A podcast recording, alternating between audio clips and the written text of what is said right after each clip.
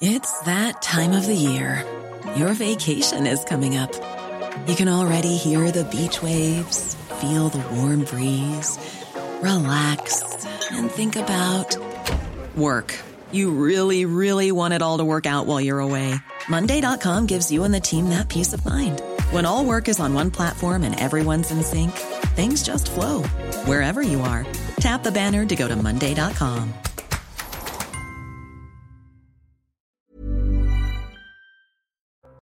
Bonjour et bienvenue si vous nous rejoignez dans la belle équipe. Nous sommes en compagnie de Pierre Lelouch. Bonjour, vous êtes ancien ministre et de retour de vacances. On est ravis que vous veniez nous voir sitôt rentré de vacances. On accueille également Patrice Arditi. Bonjour, journaliste fidèle de l'émission, tout comme Georges Fenech. Bonjour, consultant euh, CNews. On entame nos débats dans un instant, mais comme il est bientôt 14h pile, on va d'abord faire un point sur l'actualité avec Isabelle Piboulot.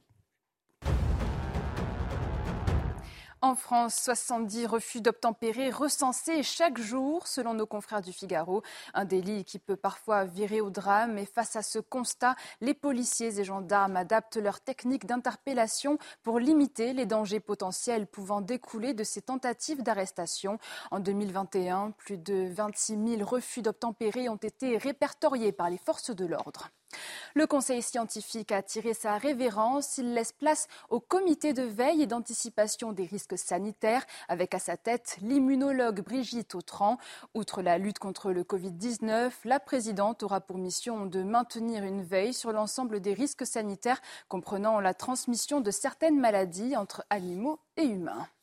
Dans l'actualité internationale, en Ukraine, un missile russe a atteint la ville côtière de Zatoka, à 60 km au sud d'Odessa. Au moins quatre blessés sont à déplorer. La frappe a engendré un incendie et d'importants dégâts dans l'une des stations balnéaires de la ville. Le pont ferroviaire de Zatoka, pris pour cible à plusieurs reprises, est une connexion clé entre le sud de la région d'Odessa et le reste de l'Ukraine.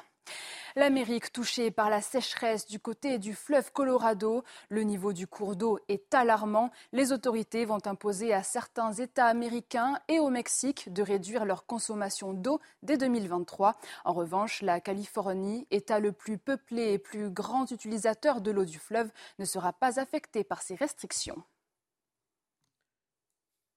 Merci pour ce point sur euh, l'information. On reviendra vers vous dans une demi-heure, euh, Isabelle. On présente également un autre de nos invités qui est euh, par vidéo interposé, Jean-Christophe Couvi. Bonjour, vous êtes secrétaire national unité SGP et police. Vous participez à nos débats. On commence avec cette affaire qui pointe une nouvelle fois la violence gratuite dont peut faire part une partie de la jeunesse française. Derrière, il y a aussi l'incivilité, le manque de respect, le manque de valeur qui décidément semble s'évaporer par endroits de notre société. Quatre jeunes Français invités euh, tout frais payés euh, par un influenceur à passer des vacances sur l'île de Santorin en Grèce sont suspectés aujourd'hui d'avoir euh, agressé un touriste espagnol.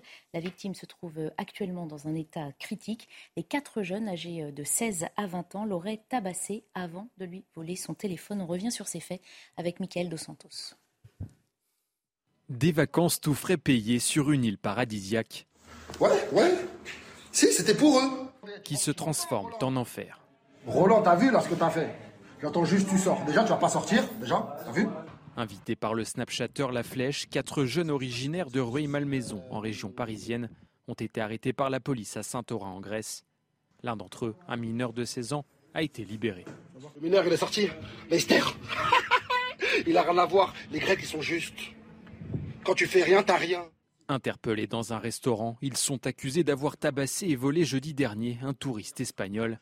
Une version des faits confirmée par le Snapchatter. Hier, ils ont eu un temps libre de 30 minutes. Le temps libre de 30 minutes que je leur ai laissé. Ils sont partis un mec, ils sont partis voler dans la ville. Voilà, je tremble là.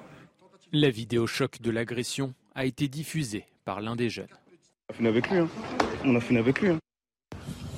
voilà. Une plainte pour coups et blessures aggravées et vol a été déposée à leur rencontre.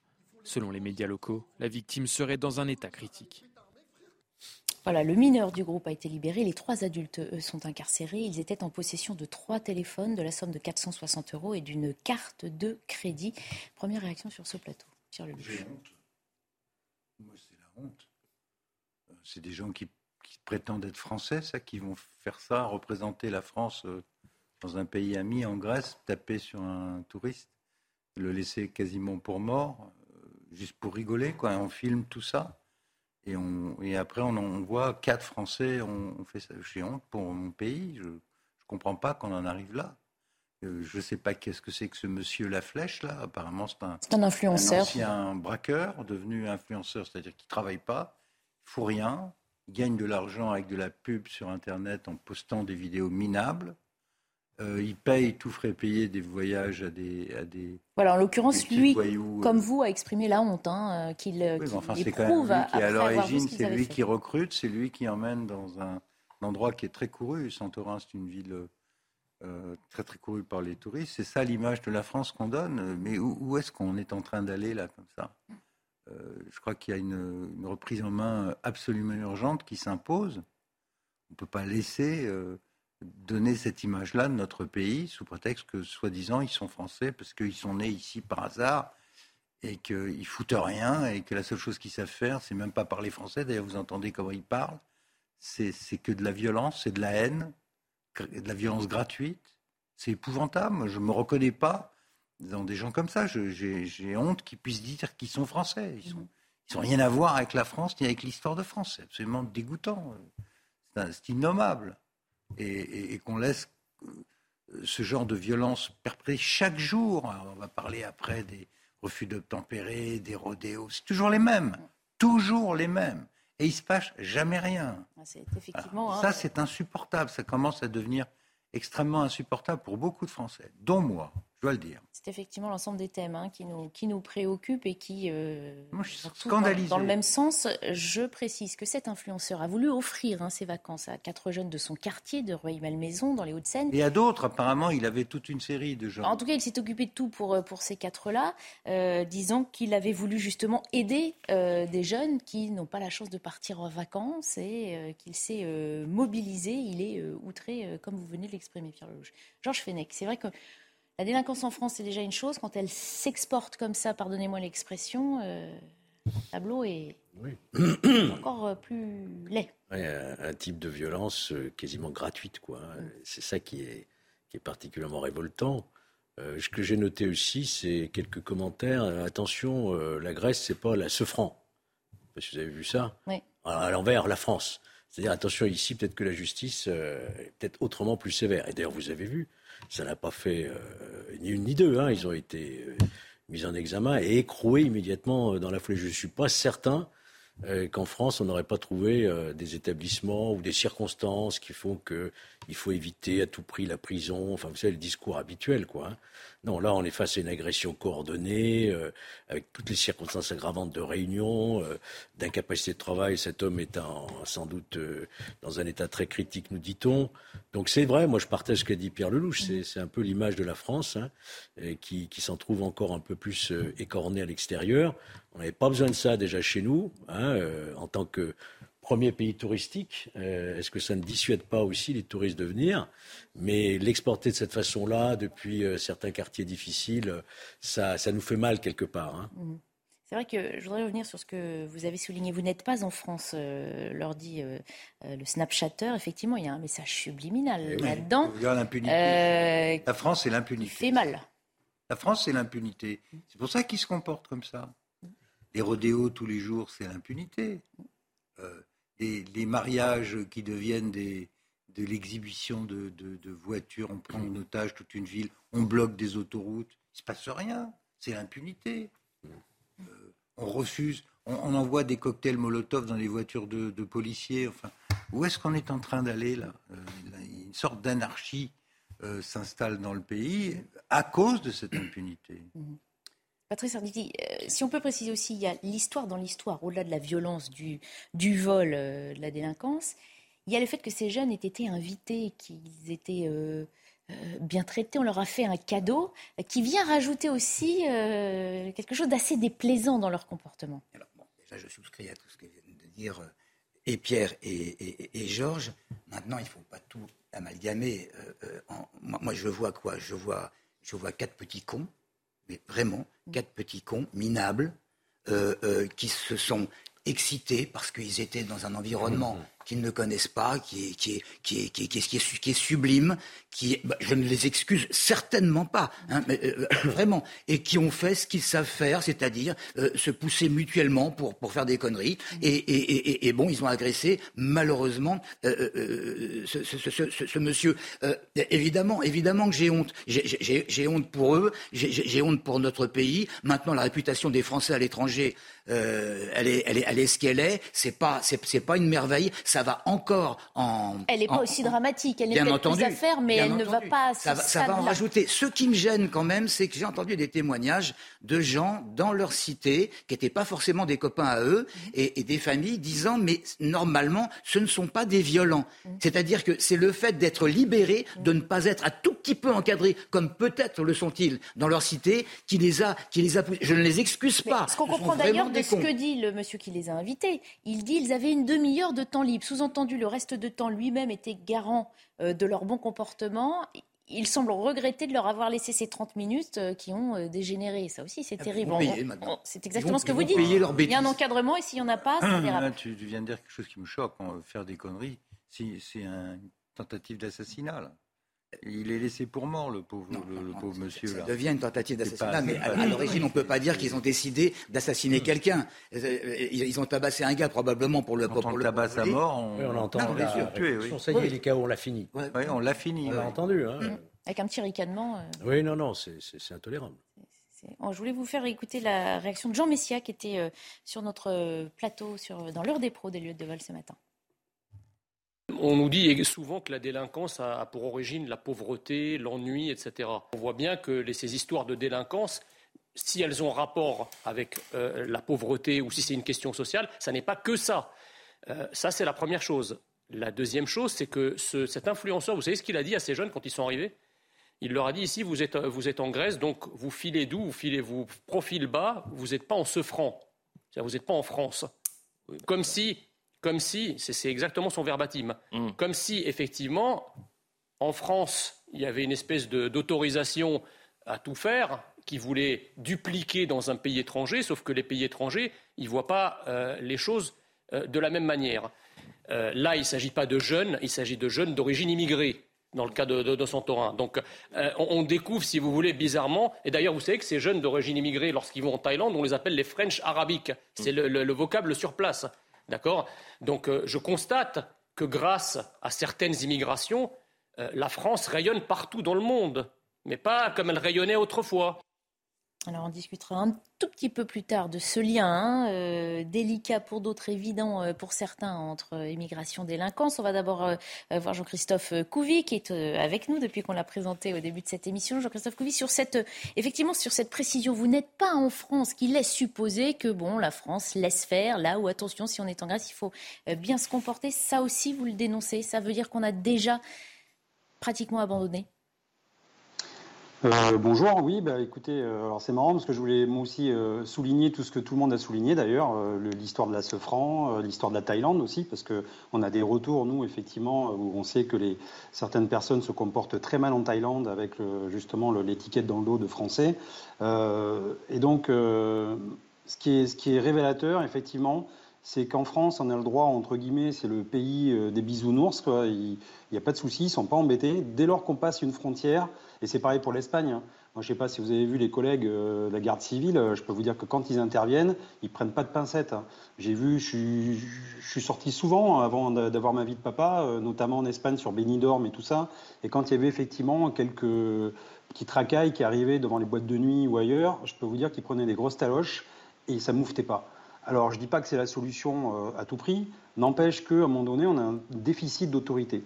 Et c'est vrai qu'on a un peu muselé et castré les, policiers français, euh, où dès lors qu'on intervient, de toute façon, on est filmé systématiquement maintenant, on est montré du doigt et systématiquement, on a une épée de Damoclès. Dans d'autres pays, je pense qu'effectivement, euh, il n'y a pas cette, j'allais dire, cette, suspicion toujours du policier français. notamment d'autres pays, même du Maghreb, hein, des policiers, des collègues policiers du Maghreb nous disent, bah, dis donc, ici, c'est pas la France. Hein. Nous, on est beaucoup plus sévère avec, avec, avec nos clients. Voilà. Donc nous, ben, je pense qu'on a un problème voilà, par rapport à ça. Et maintenant, on paye la note de 20 ans, 20, 25 ans, pas de laxisme, mais je vais dire effectivement de, liberté totale pour une partie de la délinquance. Oui, je voudrais rajouter à ce que vient de dire M. Couly deux, choses. La première, c'est que euh, quand ces immigrés ou enfants d'immigrés retournent au bled, euh, ils se tiennent à carreau.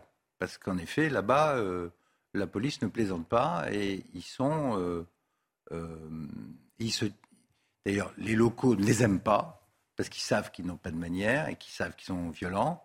La police ne leur fait pas de cadeaux, la police locale. Et beaucoup de Maghrébins me le disent, de l'autre côté de la Méditerranée, ils ont un problème avec euh, ces retours au bled, ce, comportement qu'ils ont acquis en France et qu'ils n'ont pas chez eux, dans le pays d'origine.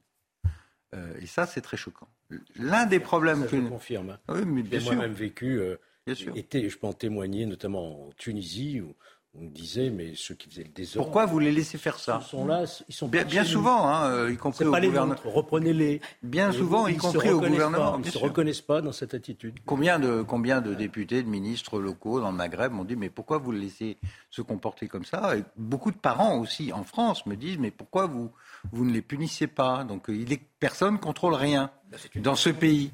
L'autre, l'autre chose, je voudrais insister sur un deuxième point parce que euh, derrière euh, cette impunité, derrière les les consignes données aux policiers, derrière les difficultés d'intervention de la police que soulignait M. Couly, il y a aussi un certain discours politique, parfois à très très haut niveau, sur le thème la police tue, Mhm. ou la police se comporte mal, ou les violences policières. Le mot de violence policière a été euh, prononcé au plus haut niveau de l'État. Il y a des chefs de parti en France qui accusent la police de tuer quand même. Quand vous avez cette suspicion qui est euh, donnée sur euh, le, la police, ça sert à défendre la société. De, depuis la Révolution française, avant il y avait la gendarmerie royale, mais la, la, police moderne a été instituée par la Révolution et l'Empire dans un but qui est la paix publique, la protection non seulement du pouvoir exécutif, bien sûr, mais surtout de la société. Si euh, vous dénoncez cet instrument qui est un instrument républicain aujourd'hui, soumis à la loi, soumis au juge, si il y a cette suspicion du plus haut niveau de l'État pour dire que la police est violente ou qu'elle tue, et que on le dit de façon euh, presque ordinaire maintenant, comment voulez-vous qu'en bas, tout en bas, celui qui se livre à ces conneries dont il parlait, ou ces violences ou des malfrats, euh, puisse être inquiété ou s'inquiéter, puisque la police elle-même est dénoncée. En plus, il, il s'est développé dans notre pays, dans ce climat-là, une surexploitation de la justice quand j'étais étudiant en droit aux États-Unis, je voyais la, la, justice détournée, instrumentalisée. Je me disais, heureusement, en France, ce n'est pas le cas. Aujourd'hui, on ne peut plus punir. Regardez ce qui s'est passé avec l'imam Yakoussen, ah, qui, qui, lui menace la société française, la, la, la met en joue. Mm -hmm. Et au nom de la, sa liberté individuelle de vivre en famille, on dit, ah ben non, il faut qu'il soit protégé lui, pas la société, mm -hmm. lui. Quand vous renversez en permanence l'équilibre des, des, des, données, quand au nom de la liberté, on peut tuer un touriste dans la rue et qu'on n'expulse pas et qu'on ne va pas remettre, appeler un chat un chat, c'est-à-dire l'immigration comme source de cette insécurité générale, alors bon, la, la société se, se, comment dire, se désarme toute seule. Mmh. Et c'est ça à quoi on assiste. On assiste surtout à, à un ensauvagement depuis, euh, depuis 20 ans, d'ailleurs. Euh, M. Couly le, rappelait tout à l'heure, M. Couly qui a donné deux mots qui sont euh, essentiels, c'est le, déficit d'autorité. C'est ça, c'est ça, c'est ça qui, est extrêmement ennuyeux. Un déficit d'autorité dans, toute sa splendeur en France. Et quelle que soit euh, euh, l'actualité que nous pouvons commenter ici, on en parlera tout à l'heure probablement des rodéos et des choses comme ça. Eh bien, face à ça, le gouvernement, quel qu'il soit, bon bah là c'est M. Darmanin au ministère de l'Intérieur, qu'est-ce qu'il fait? Il fait une campagne de communication parce qu'il peut pas faire autre chose. Et, et, et, et ça, c'est absolument épouvantable. Maintenant, pour euh, accentuer ce que tu disais à, à, à l'instant, Pierre, il y, a, y, a, quand même une chose qui est extrêmement importante, c'est le fait que certains gouvernements étrangers ne veulent absolument pas récupérer leurs ressortissants qui nous ont fait des misères. Bien sûr. Et, et ça, ça complique tout. Bien sûr. Si on essayait de s'interroger un peu plus en profondeur, c'est-à-dire pourquoi du comment cette situation? Est-ce qu'on l'a pas déjà tous fait, ça, pourquoi, et depuis plusieurs années? Pourquoi ce traitement euh, de, de, très grande largesse à l'égard mmh. de cette délinquance C'est la question qu'il faut se poser? Alors, moi, j'avance un début d'explication. Euh, vous avez dans la tête d'une frange, je dirais, euh, assez significative de la magistrature, l'idée que ces jeunes sont d'abord victimes de nos péchés postcoloniaux et victimes d'inégalités sociales et que donc quelque part, il faut avoir un peu de compréhension pour ces jeunes qui, euh, malheureusement, n'ont pas eu la chance, etc. Et donc, il faut les excuser, la fameuse culture de l'excuse. Sauf que, en tenant ce, raisonnement, vous les enfermez dans une sorte d'identité spécifique qui est la leur, en leur disant, vous n'êtes pas de manière subliminale, vous n'êtes pas responsable, c'est nous qui sommes responsables de ce que vous faites. Vous les enfermez dans un statut de délinquant qui fait que eh bien, ils n'ont plus le sens de la responsabilité individuelle.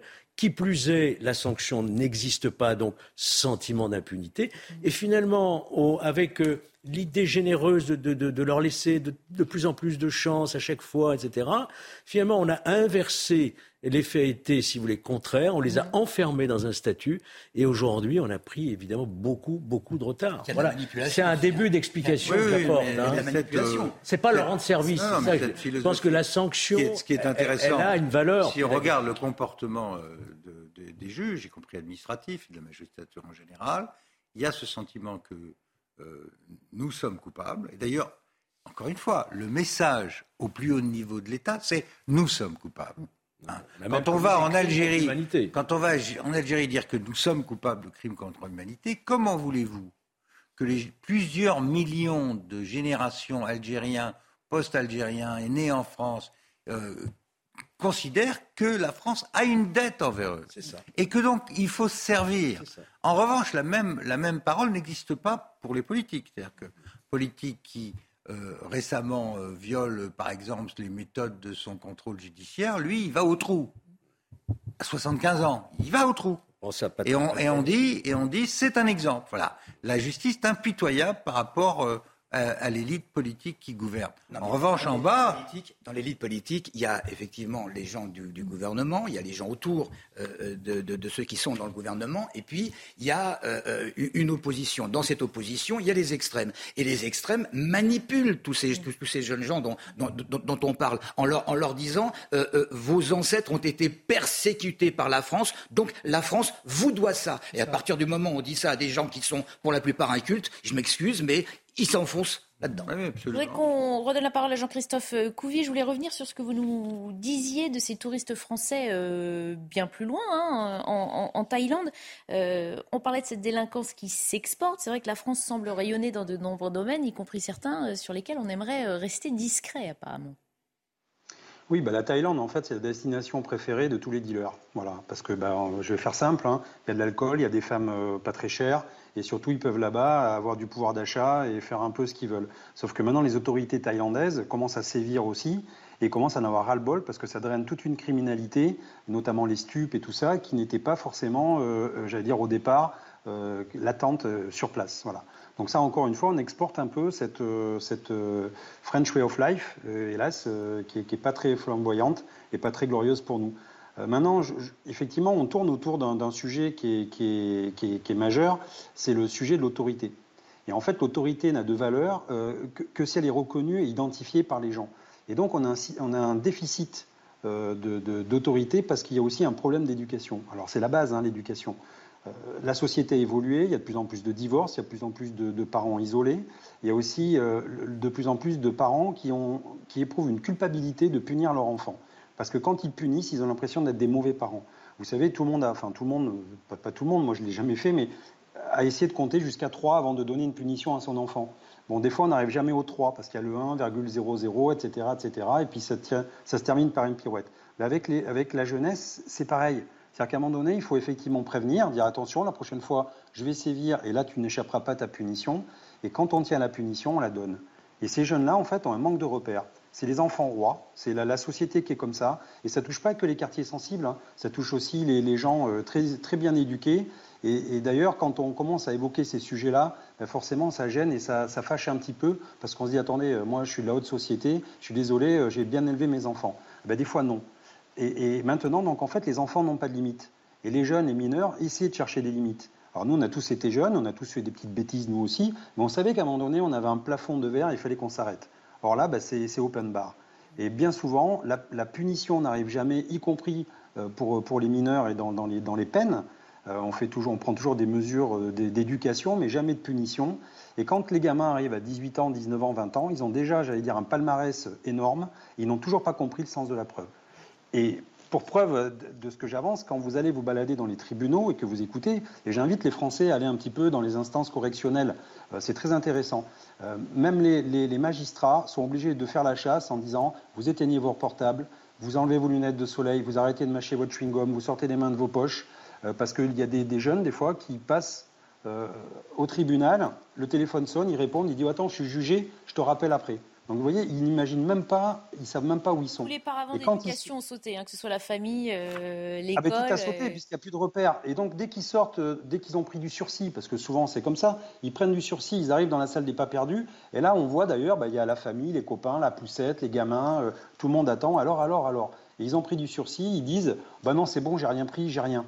Mais si, c'est du sursis. C'est-à-dire qu'on a une épée de Damoclès pendant X temps, pendant 5 ans, et on sait que si on fait une connerie, enfin une bêtise, on va prendre du ferme. Mais pour eux, ce n'est pas du ferme.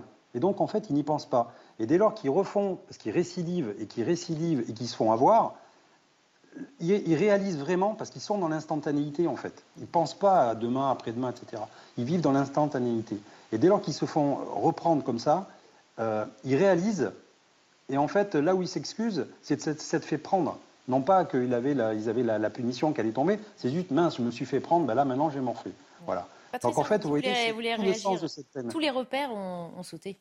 Tous les repères ont sauté, mais là aussi, il y a une responsabilité politique. Vous vous, rendez compte On n'a plus le droit de punir. Là, écouté M. Couvi euh, parler de punition avec des enfants. On n'a plus le droit pratiquement de punir, de punir les enfants. On, donne même la possibilité aux enfants euh, euh, d'avoir un numéro de téléphone pour dénoncer un parent qui les aurait menacés d'une gifle ou d'une fessée. Et ça, c'est à l'initiative de certains politiques, toujours les mêmes, toujours les mêmes d'ailleurs, qui se pensent moderniser la société avec ce genre de choses. Bon, et ça, c'est absolument anormal le déficit d'autorité, il est à l'école, il est dans les familles, bien, entendu, et puis ensuite, il est dans le fait que les autorités, les forces de l'ordre n'ont pas les moyens, la possibilité d'agir normalement. Et ça, c'est épouvantable. J'écoutais euh, tout à tout à l'heure euh, M. Couvi parler de, certains collègues étrangers qui donnaient des taloches euh, à, certains petits voyous, et, évidemment, ça, ça portait ses fruits. là, ce serait, mais ce serait un scandale. Ce serait des procès, et en plus, les policiers ne seraient pas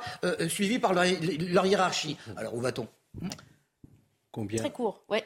Combien de fois j'ai vu au cours de ma carrière de magistrat, j'étais aussi substitut des mineurs, euh, des casiers judiciaires à rallonge de 20, 30, 40, 50 condamnations sans jamais un jour de prison, mm. qui se traduit par admonestation, rappel à la loi, liberté sur les préjudicielles, sursis, mm. sursis avec mise à l'épreuve, etc., etc., etc. On Jamais les autres de sanctions lisibles pour le mineur. À chaque fois, il retourne en caïd dans son quartier et il a affronté en vainqueur la police et la justice. Voilà la situation dans laquelle nous sommes. On continue d'en discuter après hmm. euh, la coupure. On en viendra donc à ce que je vous annonçais, ce lien hein, que certains font, que d'autres refusent entre euh, immigration et délinquance, parce que c'est une partie de nos sujets.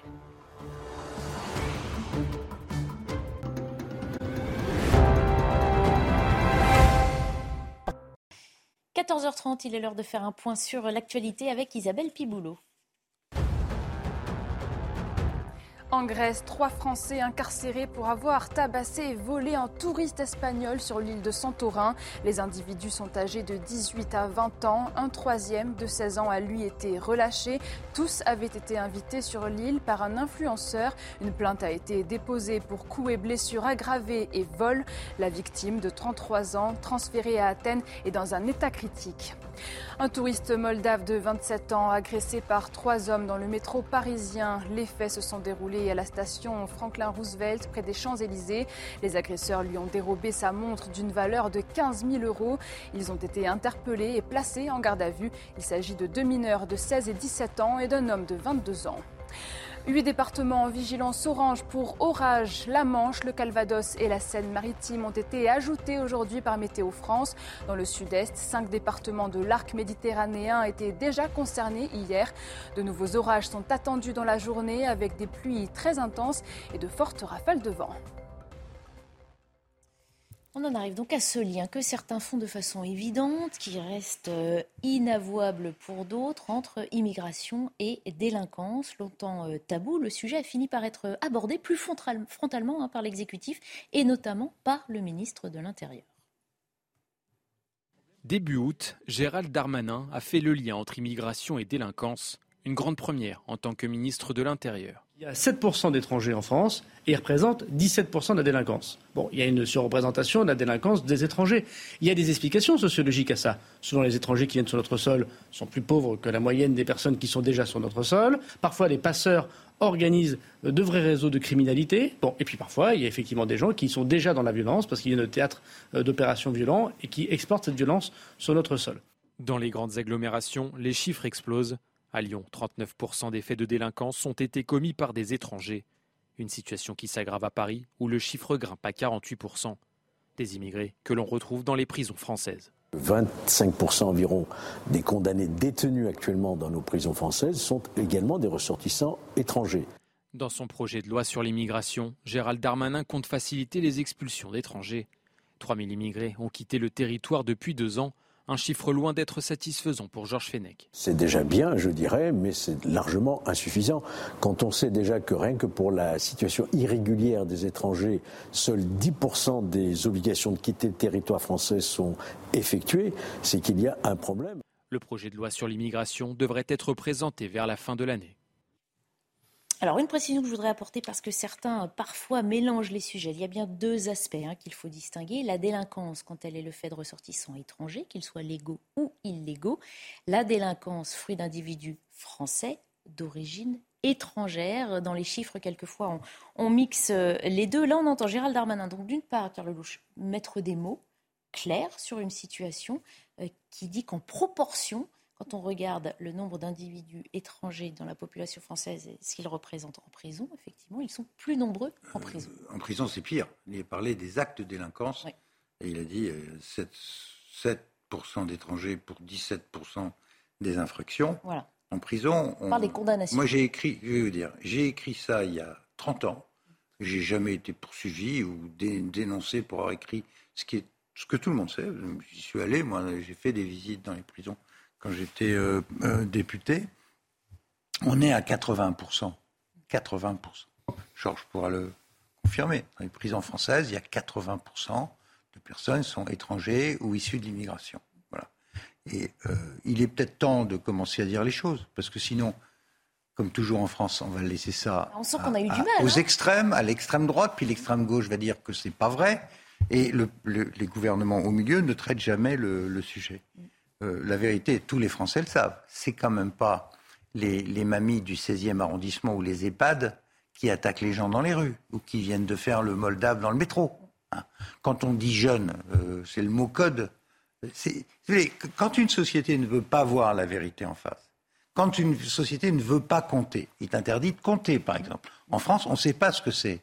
Combien il y a d'étrangers en France On ne le sait pas. Demandez aux démographes. Il y a une querelle sémantique depuis 30 ans entre l'INED qui est le gardien du temple de la cécité volontaire, et quelques démographes qui disent la situation est beaucoup plus sérieuse que ça. Euh, les maires eux-mêmes ne veulent pas compter, donc on, ne sait pas compter. les gens arrivent, continuent d'arriver.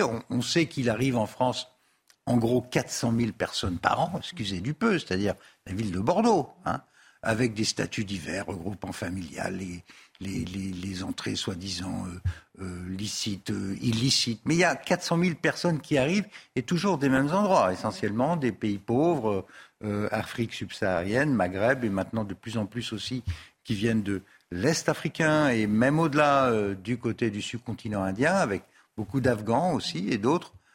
donc on est dans une situation qui devient ingérable. Tant qu'on n'aura pas repris le contrôle de nos frontières, on ne pourra pas gérer euh, l'insécurité qui en résulte chez nous. Parce qu'en effet, comme le dit justement Gérald Darmanin, quand vous avez des gens qui arrivent et qui n'ont rien et qui sont dans une société qui est encore affluente, eh ben on se sert. Mmh. On se sert. pauvreté, réseau de bah, criminalité et importation d'une violence euh, venant d'un pays d'origine. En plus, il y a euh, dans certaines structures, pays balkaniques en particulier, une culture de la violence qui est extrêmement forte. Vous avez des pays qui sont spécialisés je ne veux pas faire de peine en les citant, mais tout le monde les connaît. Euh, euh, il y a des gens qui sont dans le trafic de drogue, d'autres dans la prostitution. Et, on, est, on, hérite de ces réseaux-là. Euh, il y a des réseaux de cambrioleurs à Paris, donc tout le monde sait, c'est euh, ça va venir de, Bulgarie. Certains sont dans l'Union européenne, donc ils circulent absolument librement et créent des formes de, délinquance extrêmement compliquées. Après, il y a le trafic qui, qui est généré par tous ces soi-disant mineurs non accompagnés, qui sont eux-mêmes le résultat de filières d'immigration dédiées euh, à, l'issue euh, de la criminalité organisée sur notre sol. Euh, et nous sommes, une des raisons pour lesquelles nous sommes impuissants, c'est que les frontières restent ouvertes. Il y a tous ces discours, mais ça continue à arriver en permanence et le système est totalement saturé. Il faudrait commencer par le commencement, c'est-à-dire une vraie politique de contrôle de l'immigration, une politique beaucoup plus rude d'exportation de ceux, je dis bien d'exportation de ceux qui ont commis un délit, c'est-à-dire suppression automatique de toute relation économique, d'aide ou autre avec des pays qui ne reprennent pas leurs ressortissants. Si déjà on mettait deux ou trois principes de base sur la table de façon claire, Macron avait tenté de le faire. Il l'a fait quelques mois avec l'Algérie en disant bah, ça ne peut pas continuer comme ça, je vais geler les. Tout de suite, hop, quelques mois plus tard, on s'excuse. Mais non, il faut poser la question à, à Jean-Christophe Couvi qui est toujours euh, avec nous. On le disait, c'est un sujet euh, qui a longtemps été euh, tabou. Le fait que Gérald Darmanin nomme enfin pour certains les choses, pour vous, c'est évidemment le préalable hein, pour faire le bon diagnostic et tenter d'y apporter les bonnes solutions? Je pense qu'il faut, prendre un petit peu euh, ce qu'ont les, pays anglo-saxons. C'est-à-dire, à un moment donné, il faut, faut quand on a un problème, bah, il faut s'attaquer à ce problème. Et, mais pour s'attaquer à ce problème, il faut avoir une photo en temps réel de la situation. Et c'est vrai qu'en France, on a toujours ce tabou euh, depuis des années à parler immigration, délinquance. On est gêné aux encolures. On ne sait pas trop. On veut pas. Nous non plus. On veut, enfin, je veux pas faire d'amalgame sur certaines personnes. C'est pas ça. Mais c'est juste qu'effectivement, il y a des faits et des chiffres. Et ça, c'est imparable. Euh, donc on ne fait pas de raccourci politique, c'est juste des faits. Un, prisonnier sur quatre est d'origine étrangère. Et quand on dit d'origine étrangère, on ne cible pas forcément plus euh, un endroit du globe qu'un autre. Euh, voilà, le top 3 par exemple, effectivement c'est l'Algérie, le, plus hein, dans les prisons, c'est Algérie, Maroc et Roumanie. Donc vous voyez, il y a quand même un pays européen. Et l'Albanie, c'est quatrième. Et après, voilà, on descend. Donc ce n'est pas non plus que certains pays comme on pourrait le penser. Euh, après, il nous faut des chiffres clairs. Alors oui, un, prisonnier sur quatre en prison, on peut récupérer des places de prison. Parce qu'on parce le sait tous quand même, il y, a, quand même euh, des aménagements et on peut très bien faire un transfèrement de, prison, de prisonniers dans son pays d'origine. Je ne vois pas pourquoi on garderait non plus euh, tous les prisonniers étrangers en France. On pourrait très bien les redonner aussi aux pays étrangers, comme d'ailleurs nous on fait avec nos ressortissants. je pense que les trois, les trois Français qui vont faire de la prison en Grèce, je pense qu'à un moment donné, on va demander à les rapatrier en France pour qu'ils puissent voir leur famille, euh, être traités dignement, etc. Donc les pays étrangers peuvent faire la même chose avec leurs, ressortissants. Mais comme on disait tout à l'heure, peut-être qu'ils n'en ont pas envie, parce qu'après, ils doivent se les garder. Donc ça, déjà, il y a le transfèrement. Et après, il y a la libération-expulsion. C'est-à-dire qu'on peut aussi très bien dire, voilà, vous faites la moitié de votre peine, en revanche, à la moitié de la peine, on vous expulse dans votre pays d'origine. En gros, on vous fait cadeau de la deuxième partie de votre peine. Mais on vous paye le voyage, au revoir et vous ne revenez plus. Il faut que ce soit suivi d'une interdiction judiciaire du territoire. Parce que sinon, si on expulse les gens qui ont commis des délits et des fois des crimes, et que derrière on ne leur donne pas une interdiction du territoire, qu'est-ce qu'ils font? Ils repartent chez eux parce qu'on les expulse, et le lendemain ils reprennent un bus pour revenir. Voilà. Donc en fait, ça ne sert à rien. Et à chaque... quand on entend Jean-Christophe Couvi, euh, bah, bien sûr qu'on les a. On a les outils, on a la législation, c'est vraiment une question d'application. Mais oui. mais enfin, il y a aussi une absence de, volonté politique. Et puis, mmh. Parlait de, de 30 ans tout à, tout à l'heure. Je veux dire, euh, le lien est facilement établi, euh, même si on dit que certains pays d'Europe, certains ressortissants de, pays européens peuvent également être des délinquants. Et on le sait, bien, entendu, la grande majorité, pas, c'est pas, c'est pas ces gens-là. Alors, c'était tabou. C'était complètement tabou et, et il fallait donc pas en, parler. Maintenant, on en parle un petit peu.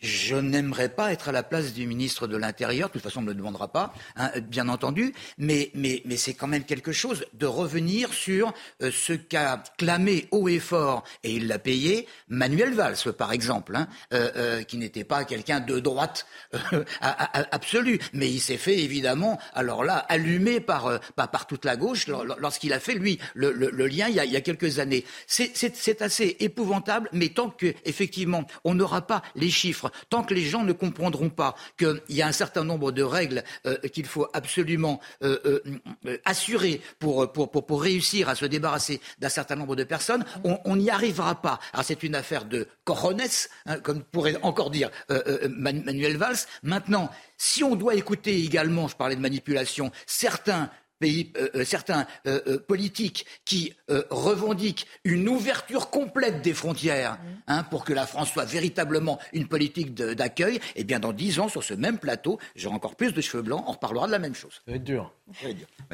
on parle de, des expulsions. C'est vrai que Charles Darmanin s'est vanté hein, d'expulser beaucoup plus qu'avant. On entendait Georges Fenech dans, le sujet hein, parler de 3000 expulsions hein, depuis deux ans, mais on a vu la suspension récente euh, de celle de l'imam Hussein a montré que le système est bien plus complexe que la seule volonté euh, d'un ministre de l'Intérieur. Là aussi, il y a un moment où il faut reprendre le contrôle de notre destin. J'ai parlé du contrôle de l'immigration, mais cette politique migratoire, en vérité, elle est décidée par des directives européennes.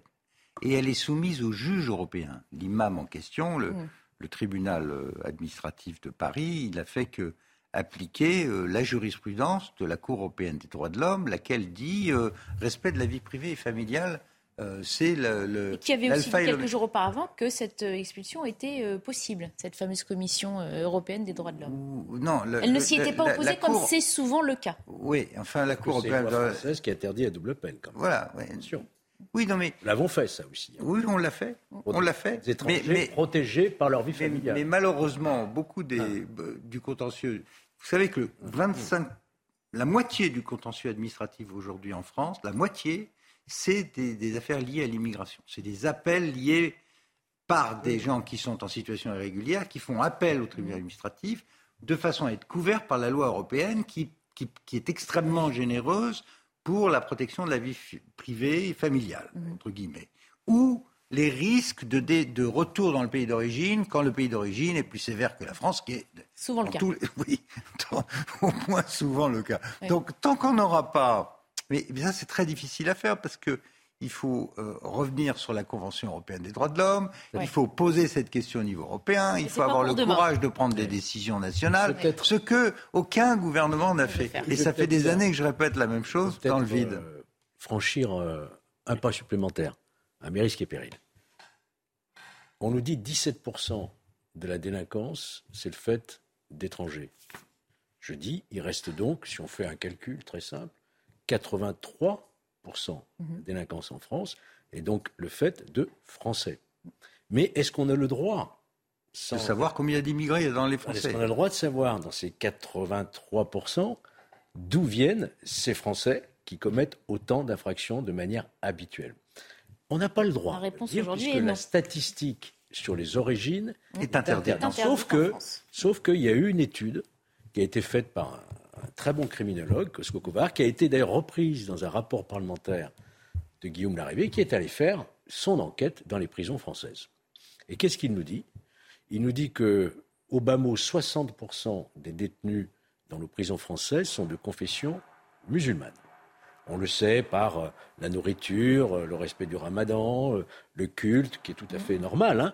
Mais voilà la situation. Ce qui pose un autre problème, parce que moi je me réjouis qu'enfin le ministre de l'Intérieur fasse ce lien entre l'immigration et la délinquance, mais est-ce qu'on sera en mesure, le plus tôt possible, me semble-t-il, de faire cet autre lien entre, entre la délinquance et ces jeunes Français, Français à part entière, qui ont énormément de mal à respecter nos lois républicaines. À part entière, sauf. Euh, à part entière, Pierre, à part entière. ils sont français, ils sont papier, français, etc. Ils revendiquent les mêmes droits, et c'est légitime droit à l'éducation, aux soins, à la culture, au sport. Ah, mais, ils les ont. mais ils ne revendiquent pas les mêmes devoirs. Pourquoi? Et si on ne se pose pas cette bonne question sous prétexte qu'on risque d'être taxé de, de, je ne sais quoi, eh bien, on n'arrivera pas à reprendre le flambeau d'une véritable assimilation, intégration, etc. Je crois que le vrai, du vrai, du vrai sujet, pour nous, en France, il est là. Bah, bien sûr, mais ça commence par euh, la connaissance de la population française, mais il est interdit de savoir en France qui est qui dans notre pays. Moi, ça fait 30 ans que j'ai demandé, euh, plein de formes, plein de fois, plein de, plein de fois, qu'on ait des statistiques ethniques pour savoir qui est qui. Ce que font euh, plein de démocraties. Les Américains, notamment. Américains, les Alors, à l'arrivée sur le territoire les américain, Canadiens, nous les sommes tous amenés à cocher euh, de quelle même race nous religion, sommes. votre Ouais. orientation Bien sexuelle. sûr, mais la, la- la Russie, la fédération de Russie faisait la même chose du temps des soviétiques. Il y avait des, il y avait des nationalités, les gens disaient leur euh, origine. Euh, C'était pas vécu nécessairement comme euh, de l'ostracisme. Mm-hmm. C'est juste la connaissance de qui est qui dans un grand pays. Tu le demandais dans quel cadre En tant que, que- En que tant que ministre, parlementaire. En tant que parlementaire. Et j'ai jamais pu l'obtenir, y compris de mon groupe politique. C'était beaucoup trop impopulaire. Et la, la stigmatisation, alors, parlons de stigmatisation, celui qui osait dire ça passait immédiatement pour un fasciste et un dangereux extrémiste. Alors que la connaissance de notre population dicte un certain nombre de choses, y compris le respect de droits, par exemple les lieux de culte, euh, les carrés musulmans ou autres, dans les, dans les cimetières, euh, euh, l'accès à, euh, à un certain nombre de droits pour les, pour les congés, ce genre de choses. Euh, c'est important de savoir qui est qui. Et puis c'est important de savoir qui est à l'origine de l'insécurité dans notre pays. Ma- maintenant, si on refuse de, de le, de le regarder en face, l'insécurité ne va pas s'arrêter. Elle va juste s'installer dans un climat d'impunité et de mauvaise conscience euh, politique euh, collective, augmenté par le fait que les dirigeants politiques dénoncent la police ou auto-accusent la France de crimes. Et on est dans cette situation de fou où nous émasculons nous-mêmes tous les jours. Et après, on fait des émissions comme celle-là où on se lamente sur le fait que ces choses se produisent et qu'il ne, ne se passe rien. Quand un ministre de la- de l'Intérieur dit il y a un lien, oui, il y a un lien, mais c'est le début d'une démarche. J'espère que Gérald Darmanin va aller au bout de son exercice, savoir qui est qui en prison, euh, pourquoi, euh, dans quelles conditions, comment on sort les étrangers, en effet, comment on fait pour qu'ils aillent euh, finir leur peine ailleurs et pas à la charge du contribuable français, parce que un prisonnier, ça coûte énormément d'argent, il faut le savoir, hein, ça chiffre en dizaines de milliers d'euros, parce qu'il faut planer, très cher. Et donc il n'y a aucune raison que nous gardions en plus des étrangers euh, qui ont commis des crimes en France. On entame un nouveau débat puisqu'il n'y a pas un jour qui passe sans qu'on évoque un nouveau rodéo urbain quelque part en France. Le fléau a fait une nouvelle victime hier à Marseille. Il s'agit du conducteur, un jeune homme de 19 ans qui effectuait ce qu'on appelle une roue arrière avec sa toute nouvelle moto devant un ami. Il a perdu l'équilibre et a d'abord heurté le trottoir puis un poteau. Le casque qu'il portait ne l'a pas sauvé. Il est décédé dans la soirée. L'individu qui circulait sans permis ni assurance était connu des services de police pour euh, trois délits routiers. Georges Fenech, c'est terrible à dire, je poser une question très provocatrice, mais finalement, est-ce que ce genre de drame n'est pas plus dissuasif qu'une peine de prison? On imagine l'ami qui a vu le sien, euh, son, son ami, se tuer à moto. Ça parle Ça parle, mais je ne suis pas certain que ça va faire reculer euh, euh, les, les mordus euh, de ce genre de. Au contraire, ils y vont pour le non jeu pas du de sport, mais Mm. euh, de défis euh, et de mise en danger d'autrui. Est-ce qu'ils ont tellement conscience qu'ils peuvent eux-mêmes perdre la vie? Mais ils le savent, mais bon. euh, Vraiment? Ouais. Le- Je suis un petit peu d'accord avec Barbara, je m'excuse hein, de te couper. Oui. Je suis un peu d'accord avec Barbara, Oui. mais, mais euh, dans les familles, euh, euh, il y a quelques heures, je veux dire, quand on, a vu, quand, quand on aura vu des mamans, des mamans pleurer, des, des petits frères, des petites sœurs pleurer à la suite de, de- de- du décès de, de, de- de ce, de ce motard, peut-être que euh, euh, on va enlever les grains de riz qu'il y, a- qu'il y a dans le cerveau de certains et, et les remplacer par euh, des neurones normaux. souhaiter, Hein mais on peut en douter. Mm. Parce que une fois que c'est dans le cerveau, effectivement, que ça devient une forme culturelle d'expression, d'une contestation générale, le rodéo, c'est ça. Hein. Mm. C'est je conteste l'autorité et la paix publique. hein. Comment voulez-vous euh, transformer et remettre le logiciel à l'endroit? C'est très compliqué. C'est pas parce qu'il y a eu un accident mortel que ça va remettre en cause tous les rodéos. hein. Vous savez, si, vous aviez raison, Barbara, il n'y aurait plus l'accident de la route. hein, parce que Je sais pas, par j'essaye euh, moi-même de faire avancer le Non, débat non, et de trouver Par des solutions. définition, mais- euh, la grande vitesse, euh, la grande vitesse est dangereuse. Ça n'empêche pas de- Bien sûr. les gens sur autoroute de, de, fu- de- de conduire à grande vitesse en ayant euh, fumé ou bu. Et c'est ça les accidents qu'on voit. Mm. Ça ne- malheureusement, l'effet dissuasif, euh, je, je crains que ne soit pas au rendez-vous. Mais Et euh, bien sûr, c'est très espérons-le. regrettable. C'est Toujours une mort, toujours une mort très regrettable et les familles vont être Une mort est toujours éplorées, et regrettable. c'est une mort, euh, une mort idiote, j'allais dire. Mais enfin, c'est quand même la conséquence d'un comportement personnel dangereux. Et l'absence de contrôle des parents sur le jeune en question qui sûr. faisait euh, absolument n'importe quoi. Lui, il en est responsable. Maintenant, pour la petite qui a été touchée, là, qui était dans le qui est coma, sorti du coma euh, hier. Euh, oui. On attendra, on entendra l'avocat de la, famille dans quelques instants. Je voulais poser la question à Jean-Christophe Couvi sur ce qui, ce qui vient de se passer euh, à Marseille. Vous avez entendu ce qui vient de se dire sur, euh, sur ce plateau. Qu'en pensez-vous? J'en pense que malheureusement, euh, cette personne a fait, j'allais dire, a rencontré la loi universelle la plus ancienne de cause à effet. Voilà, on a beau dire, répéter que c'est aussi le rodéo pour protéger les gens avant tout qui sont sur les motos, qui fassent pas de bêtises et qui mettent pas leur vie en jeu.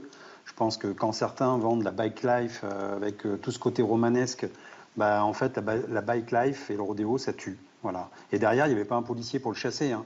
Encore une fois, hein, euh, je dis bien à tout le monde, on peut faire des marches blanches. Hein. Il n'y avait pas de policiers, on ne les a pas tamponnés, ils ont fait leur bêtise tout seuls. Malheureusement pour les parents, effectivement, ils ont que leurs yeux et leurs mouchoirs pour pleurer.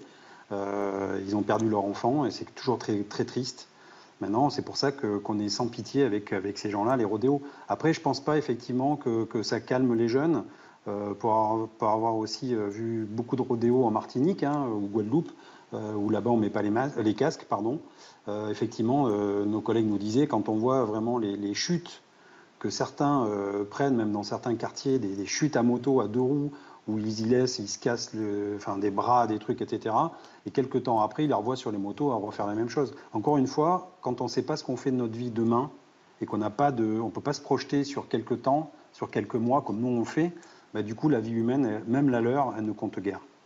On évoquait à l'instant cet autre cas hein, sur Rodéo euh, à Pontoise. C'était il y a environ 10 jours avec une fillette de 7 ans qui avait été grièvement blessée. Elle est sortie du coma hier. Le motard de 18 ans avait d'abord pris la fuite. Il s'est euh, rendu. Il a été depuis mis en examen et écroué. Selon l'avocat de la famille, la responsabilité de l'État est engagée. Écoutez.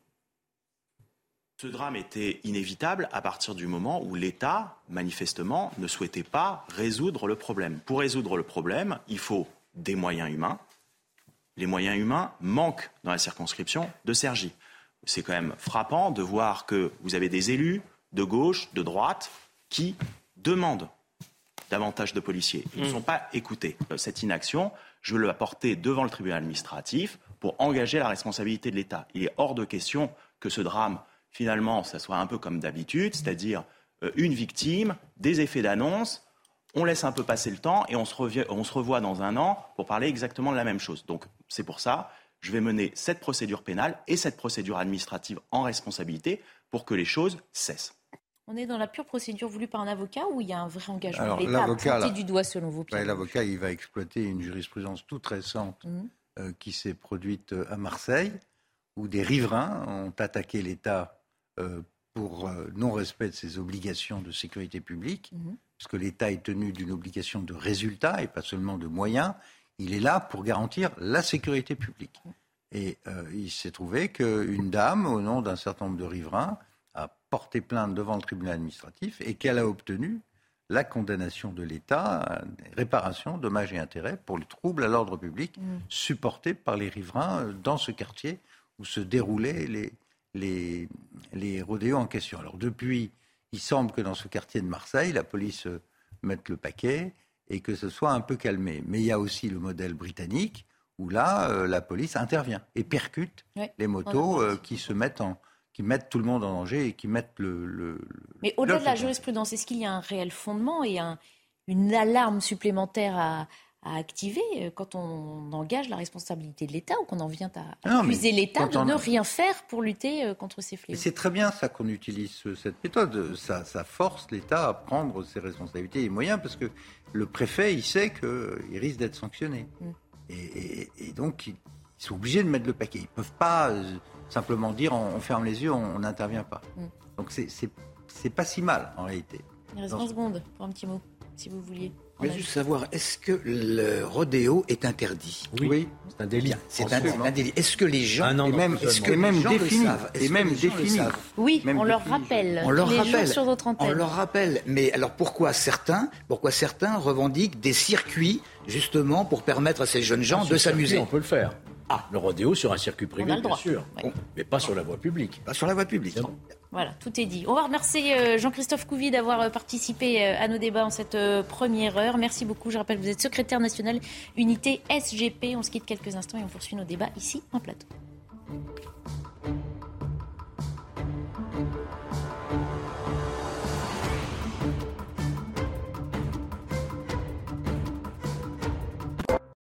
Il est 15h exactement. Merci de nous rejoindre. Si vous passez un morceau de votre après-midi euh, sur euh, CNews, nous reprenons nos débats dans la belle équipe dans un instant. On fait d'abord un petit point sur l'actualité avec Isabelle Piboulot.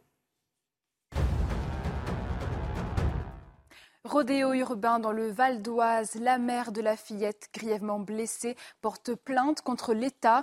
Elle reproche l'inaction de ce dernier face aux délinquants. Le 5 août, sa fille a été percutée par un motard à Pontoise. Le conducteur de 18 ans s'était dénoncé le lendemain et a été écroué. L'enfant de 7 ans risque de conserver de lourdes séquelles neurologiques. Féminicide dans les Yvelines, le mari de la victime écroué après avoir tout avoué. Il a été mis en examen pour homicide sur conjoint. Jeudi dernier, l'homme de 42 ans avait appelé le SAMU en déclarant avoir tué sa femme dans leur domicile. Il aurait tenté par la suite de se suicider en se portant lui-même des coups à l'arme blanche. Bonne nouvelle pour les aéroports parisiens qui retrouvent leur fréquentation d'avant crise sanitaire. En cumulant Paris-Charles de Gaulle et Orly, leur trafic a nettement progressé le mois dernier avec plus de 9 millions de passagers accueillis, soit 86,3% du trafic de Paris Aéroport au mois de juillet 2019. Et enfin, l'émotion est toujours vive en Espagne. Il y a cinq ans, jour pour jour, les attentats de Barcelone et Cambrils causaient la mort de 16 personnes, dont deux enfants. Un hommage leur sera rendu sur l'avenue des Ramblas. Le 17 août 2017, les victimes ont été renversées par une camionnette, un acte revendiqué par le groupe État islamique. Merci beaucoup Isabelle. On vous retrouve dans une demi-heure pour un prochain point sur euh, l'actualité. On en arrive à ces nouvelles affiches placardées euh, dans Toulouse qui provoquent la polémique. On peut y lire par exemple un accident cardiovasculaire pour 100 injections. La santé de nos enfants vaut mieux que des vaccins expérimentaux. Vous l'aurez compris, il s'agit d'une communication anti-vax. Elle est organisée par un collectif opposé à la vaccination à la Covid-19 en raison d'effets secondaires négatifs.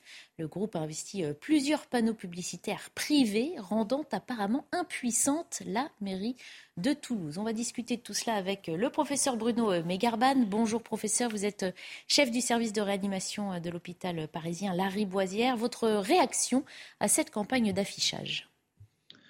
Écoutez, comme vous l'avez dit, euh, euh, les slogans ne sont pas basés sur des données scientifiques euh, établies. les chiffres sont totalement imaginaires et inventés. on va dire, nous connaissons parfaitement les données correspondant aux effets secondaires qui ont pu apparaître à la suite de la vaccination de masse euh, euh, euh, utilisant les vaccins, notamment ARN messager contre la Covid-19. Ça ne correspond pas du tout aux chiffres avancés dont vous avez parlé, c'est-à-dire celui d'une complication cardiovasculaire pour 100 injections. Vous la trouvez donc tendancieuse, mensongère, peut-être dangereuse cette campagne? Quel terme employeriez-vous? Ben, un peu tout, c'est-à-dire c'est mensonger, c'est euh, euh, non scientifique, euh, ça effraie la population inutilement. tout ce que l'on peut dire, c'est grâce à la vaccination, avec un excellent rapport bénéfice-risque, eh bien aujourd'hui nous pouvons quasiment vivre normalement, alors même que plusieurs vagues successives euh, d'infection par euh, la Covid-19 euh, ont sévi depuis un an. et notamment, ces vaccins ont permis une protection extrêmement solide y compris dans le temps, contre les formes graves de la maladie de la quasi-totalité de la population. C'est aussi mon rôle hein, de parfois jouer l'avocat du diable. Est-ce que cette campagne n'exprime pas aussi quelque part des inquiétudes, des craintes réelles que plusieurs millions de Français ont ressenties pendant la crise sanitaire alors, on va dire, ces craintes existaient au départ, évidemment, puisqu'il s'agissait d'une vaccination nouvelle euh, contre un virus nouveau. Euh, donc, c'était légitime. Mais très rapidement, euh, ces craintes ont été ôtées, même si, évidemment, comme tout médicament, les vaccins contre la Covid peuvent être responsables d'effets secondaires. Mais aujourd'hui, plus de trois quarts de la planète est vaccinée. plusieurs milliards de doses ont été administrées et nous connaissons parfaitement, comme jamais pour aucun médicament, euh, le taux d'effets secondaires et euh, l'ensemble des autorités sanitaires de l'ensemble des pays du monde recommandent la vaccination et en aucun cas n'ont signalé des effets secondaires à hauteur de ce qui est avancé par cette campagne publicitaire mensongère. Merci pour votre éclairage. Restez encore avec nous quelques minutes si vous le pouvez, professeur. Patrice Arditi, vous portez le, même regard sur cette, cet affichage à Toulouse? Oui, bien, entendu. il faut savoir qu'à l'origine de, de, cette campagne d'affichage, enfin campagne c'est un grand mot, il y, a, il y, a il y en a eu neuf, on en a compté neuf. conseil scientifique indépendant qui doit pas être extrêmement important, je veux dire, qui est un, qui est quelque chose qui paraît-il est, un collectif, est, hein, est, un peu, un peu, un peu complotiste. On parle même de dérive sectaire. Bah, le nom qu'ils se sont dont ils se sont affublés est effectivement euh, bien entendu, bien entendu, volontairement provocateur. Maintenant, maintenant, je, je crois qu'on fait énormément de bruit euh, euh, pour ça. Il y a quoi? Il y a, neuf, il y a neuf affiches on à Toulouse. Si c'était concerté, alors c'est dans le domaine privé, bien entendu. Hein, on en parlera dans un instant. Mais, mais, mais si s'il y avait euh, je ne sais combien de grandes villes euh, qui recevaient d'un seul coup le même genre d'affichage, eh bien, eh euh, effectivement, il y a des millions de personnes qui étaient rentrées dans le rang, si je puis m'exprimer ainsi, et qui recommenceraient à se poser des questions. Mais ce n'est pas le cas. Cela dit, ils font ça dans, dans, dans, dans un domaine qui est de l'ordre privé et c'est la raison pour laquelle la mairie, la mairie n'a aucune légalité pour essayer de s'opposer à ce genre de campagne d'affichage. Alors, bon, euh, tempête dans un verre d'eau. On va écouter euh, des avis justement euh, de Toulousains euh, lorsqu'ils ont vu ces affiches. Chacun fait ce qu'il veut. Hein. Moi, perso, je suis vacciné et voilà. Je suis pas d'accord avec le message, mais voilà, elle a le lieu, elle a droit d'être là. Ça me semble normal. Dans tous les cas, sur tout ce qui est Covid, euh, les gens ont le droit de se poser des questions, surtout que ça touche à la santé. Écoutez, chacun son avis. Hein. Voilà. Moi, c'est pas le mien. C'est pas forcément nécessaire euh, de l'afficher. Après, euh, chacun a sa liberté de choix, d'expression, comme, comme on l'entend tous fervents défenseurs de la liberté d'expression, hein, ces, Toulousains. Oui, au, même, au nom de la liberté d'expression, on a vu un professeur de médecine raconter n'importe quoi. Euh, on a vu une vidéo, euh, rappelez-vous, euh, expliquer que c'était catastrophique et que c'était très dangereux de vacciner les gens. Moi, vous savez, je, garde en mémoire ce qui s'est passé en 1918-1924, lorsqu'on appelait la grippe espagnole. Il y a eu 50 millions de morts. Dans cette affaire avec le Covid qui était dévastateur, on a eu au total 6 millions de morts sur la planète, alors que la planète est bien plus nombreuse qu'il y a 100 ans. Euh, grâce à la vaccination. Parce que euh, trois prix Nobel français avaient inventé euh, dans les années 60 le principe de l'ARN, que ça a été mis en, malheureusement pas en France, mais développé aux États-Unis. On a très rapidement fabriqué ce vaccin et on le doit à Trump, hein, pas à l'Europe. C'est Trump qui l'a fait au début de l'année 2020. Et on a pu obtenir un vaccin qui a euh, vraiment sauvé beaucoup, beaucoup de millions de gens. Sinon, on ne serait pas à 5 ou 6 millions de morts, on en serait à, bien plus. Rappelez-vous le nombre de gens qui mouraient, les, cimetières à ciel ouvert à New York et ailleurs. Euh, aujourd'hui, on explique qu'il y a des retombées qui sont. Tout ça, c'est de la désinformation. La vérité, comme le disait le, le professeur, c'est que ce vaccin a sauvé des millions et des millions de vies, que rarement un médicament euh, aura été testé à des milliards de doses, donc on a des milliards de données des quatre coins de la planète, avec tous les âges, tous les types ethniques, tout ce qu'on veut. Pas tester dans le feu de l'action, pas tester. Non, mais je veux dire, on a les résultats. on a les résultats quand même. ça a été testé au sens où les gens ont été vaccinés des mhm. milliards de fois. Mm. Donc, continuer à avoir des exercices de désinformation aussi minables aujourd'hui. Effectivement, il y a un droit à l'expression, on peut dire n'importe quoi. Euh, on peut l'afficher si on a des moyens pour l'afficher. De l'autre côté, euh, si ça doit prendre de l'empereur, euh, après, il y a le ministère de la Santé qui est quand même censé arrêter les fake news dans ce pays. C'est pas mon avis. Oui. C'est pas mon avis, Pierre. Moi, je pense que euh, cette campagne d'affichage, même si effectivement elle est réduite, circonscrite à Toulouse et quelques communes autour, elle n'en reste pas moins quand même une campagne d'affichage. Et que je sache, il y a une loi sur la diffusion de fausses, nouvelles. informations. C'est ce que je disais à la fin de mon propos. Je termine. Fausse diffusion, hein, euh, diffusion de fausses nouvelles. Euh, c'est un site euh, Réinfo Covid qui est lié effectivement à des mouvances à, caractère sectaire, avec Quanon et d'autres, on les retrouve. En ce moment, ils contestent par exemple ce qui se passe en Ukraine. Bon. Donc il y a là une à mon avis, je ne pense pas que l'État, les pouvoirs publics soient démunis contre ce, type de campagne. Parce que même si ce sont des panneaux qui sont sur un, domaine privé, ils sont quand même visibles de la voie publique. Mmh. Et à partir du moment, et c'est ce que dit le maire de Toulouse, est-ce qu'il y a un trouble à l'ordre public Moi, je considère que diffuser des fausses informations sur la santé publique, mhm. c'est une partie intégrante de l'ordre public. Rien n'interdit le Conseil de l'ordre des médecins, le maire de Toulouse, de saisir le préfet, lequel fait un article Alors justement, au parquet pour faire une enquête sur cette diffusion de fausses informations qui, manifestement, peuvent induire en erreur beaucoup de monde. Oui, mais ça peut être aussi un moyen de mettre une pièce dans la machine. Si cet événement est limité à 8 ou 9 panneaux d'affichage, euh, c'est Peut-être pas non plus.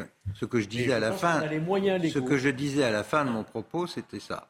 Si cette affaire doit prendre de l'ampleur et devenir une vraie machine de désinformation, alors il appartient au gouvernement de faire respecter. de toute façon, hein, les réactions, évidemment, hein, ne, se sont pas euh, faites attendre. Tweet du docteur Jérôme Marty qui a interpellé le maire de Toulouse. Vous ne pouvez pas laisser impunie cette communication mensongère et manipulatoire produite par un organisme, dit Jérôme Marty, complotiste aux dérives sectaires. On ne peut pas laisser passer cette souillure à notre vie. L'Ordre des médecins lui a répondu euh, en disant avoir saisi le préfet. Professeur Megarban, vous êtes avec nous. L'Ordre des médecins peut... Euh, euh, est-il plus influent ou a-t-il un moyen d'action un peu plus large que le, maire de Toulouse qui dit se déclarer apparemment impuissant sur ses terrains privés? Alors, je crois que l'ordre des médecins est une euh, instance euh, euh, essentiellement ordinale pour les médecins eux-mêmes. Par contre, elle peut donner des recommandations et des avis qui seront ou non suivis par la mairie. mais il faut savoir que cet affichage fait partie d'une campagne qui est orchestrée à cette rentrée 2022 contre d'ailleurs beaucoup de personnes du corps médical. Nous avons reçu un certain nombre d'accusations et personnelles euh, et, de, demandes euh, d'audition par euh, l'ordre des médecins au titre disciplinaire.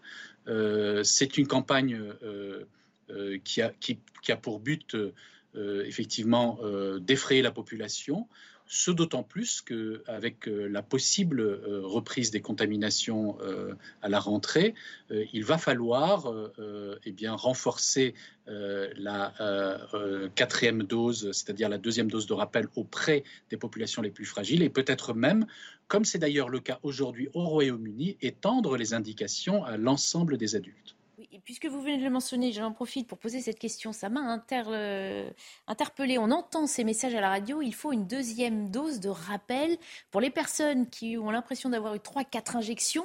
Euh, parler d'une deuxième, oui, 3 ou 4 pour les plus âgés. Je trouve que le, terme de deuxième dose euh, correspond à quoi exactement? En fait, le schéma vaccinal consiste en deux doses de vaccin plus un rappel, donc trois doses. Euh, c'est le schéma recommandé pour la totalité des adultes.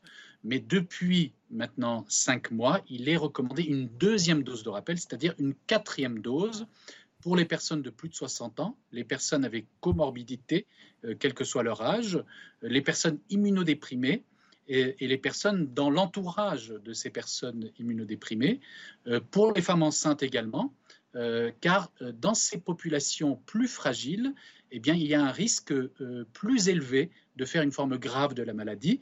Et des données israéliennes, euh, avec des travaux euh, importants, ont montré que chez les personnes à risque, eh bien, la deuxième dose de rappel, c'est-à-dire la quatrième dose, permet de réduire les formes symptomatiques de la maladie, le risque d'être hospitalisé et même le risque de décès.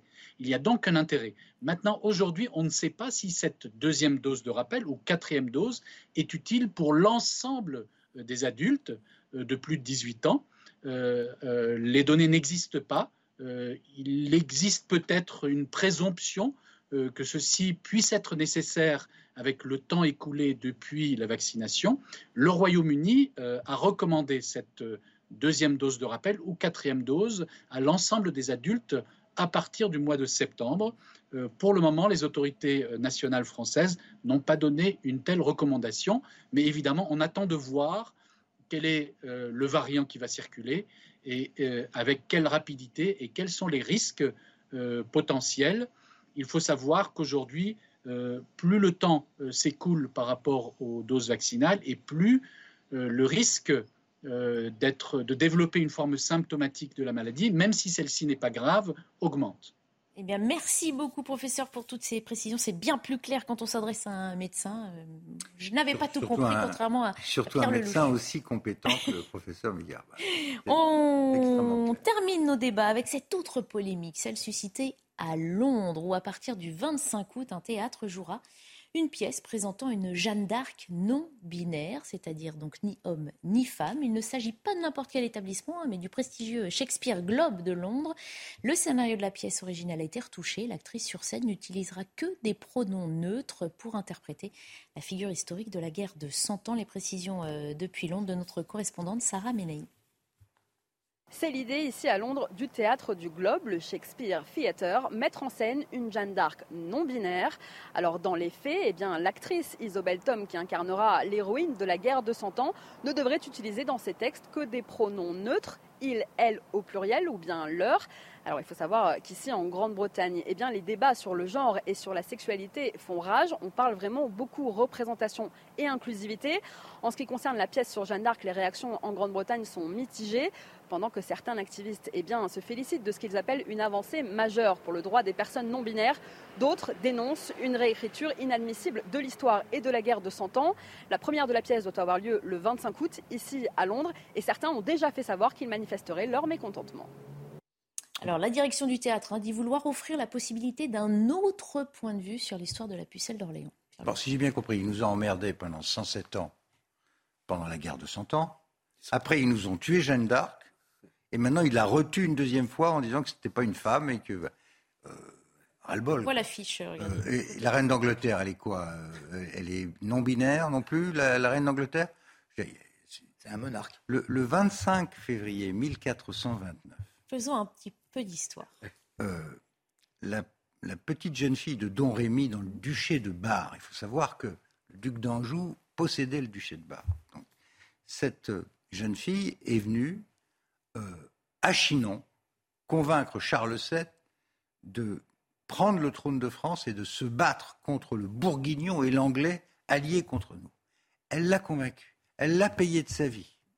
Et pendant des siècles, elle a été le symbole de la femme, la femme qui était d'ailleurs vénérée au Moyen Âge, contrairement à ce qu'on croit. Euh, il y avait l'amour galant, il y avait toute une tradition d'immense respect de la femme pendant le Moyen Âge en France. Donc cette femme qui était le symbole euh, de la résistance française, c'est une femme.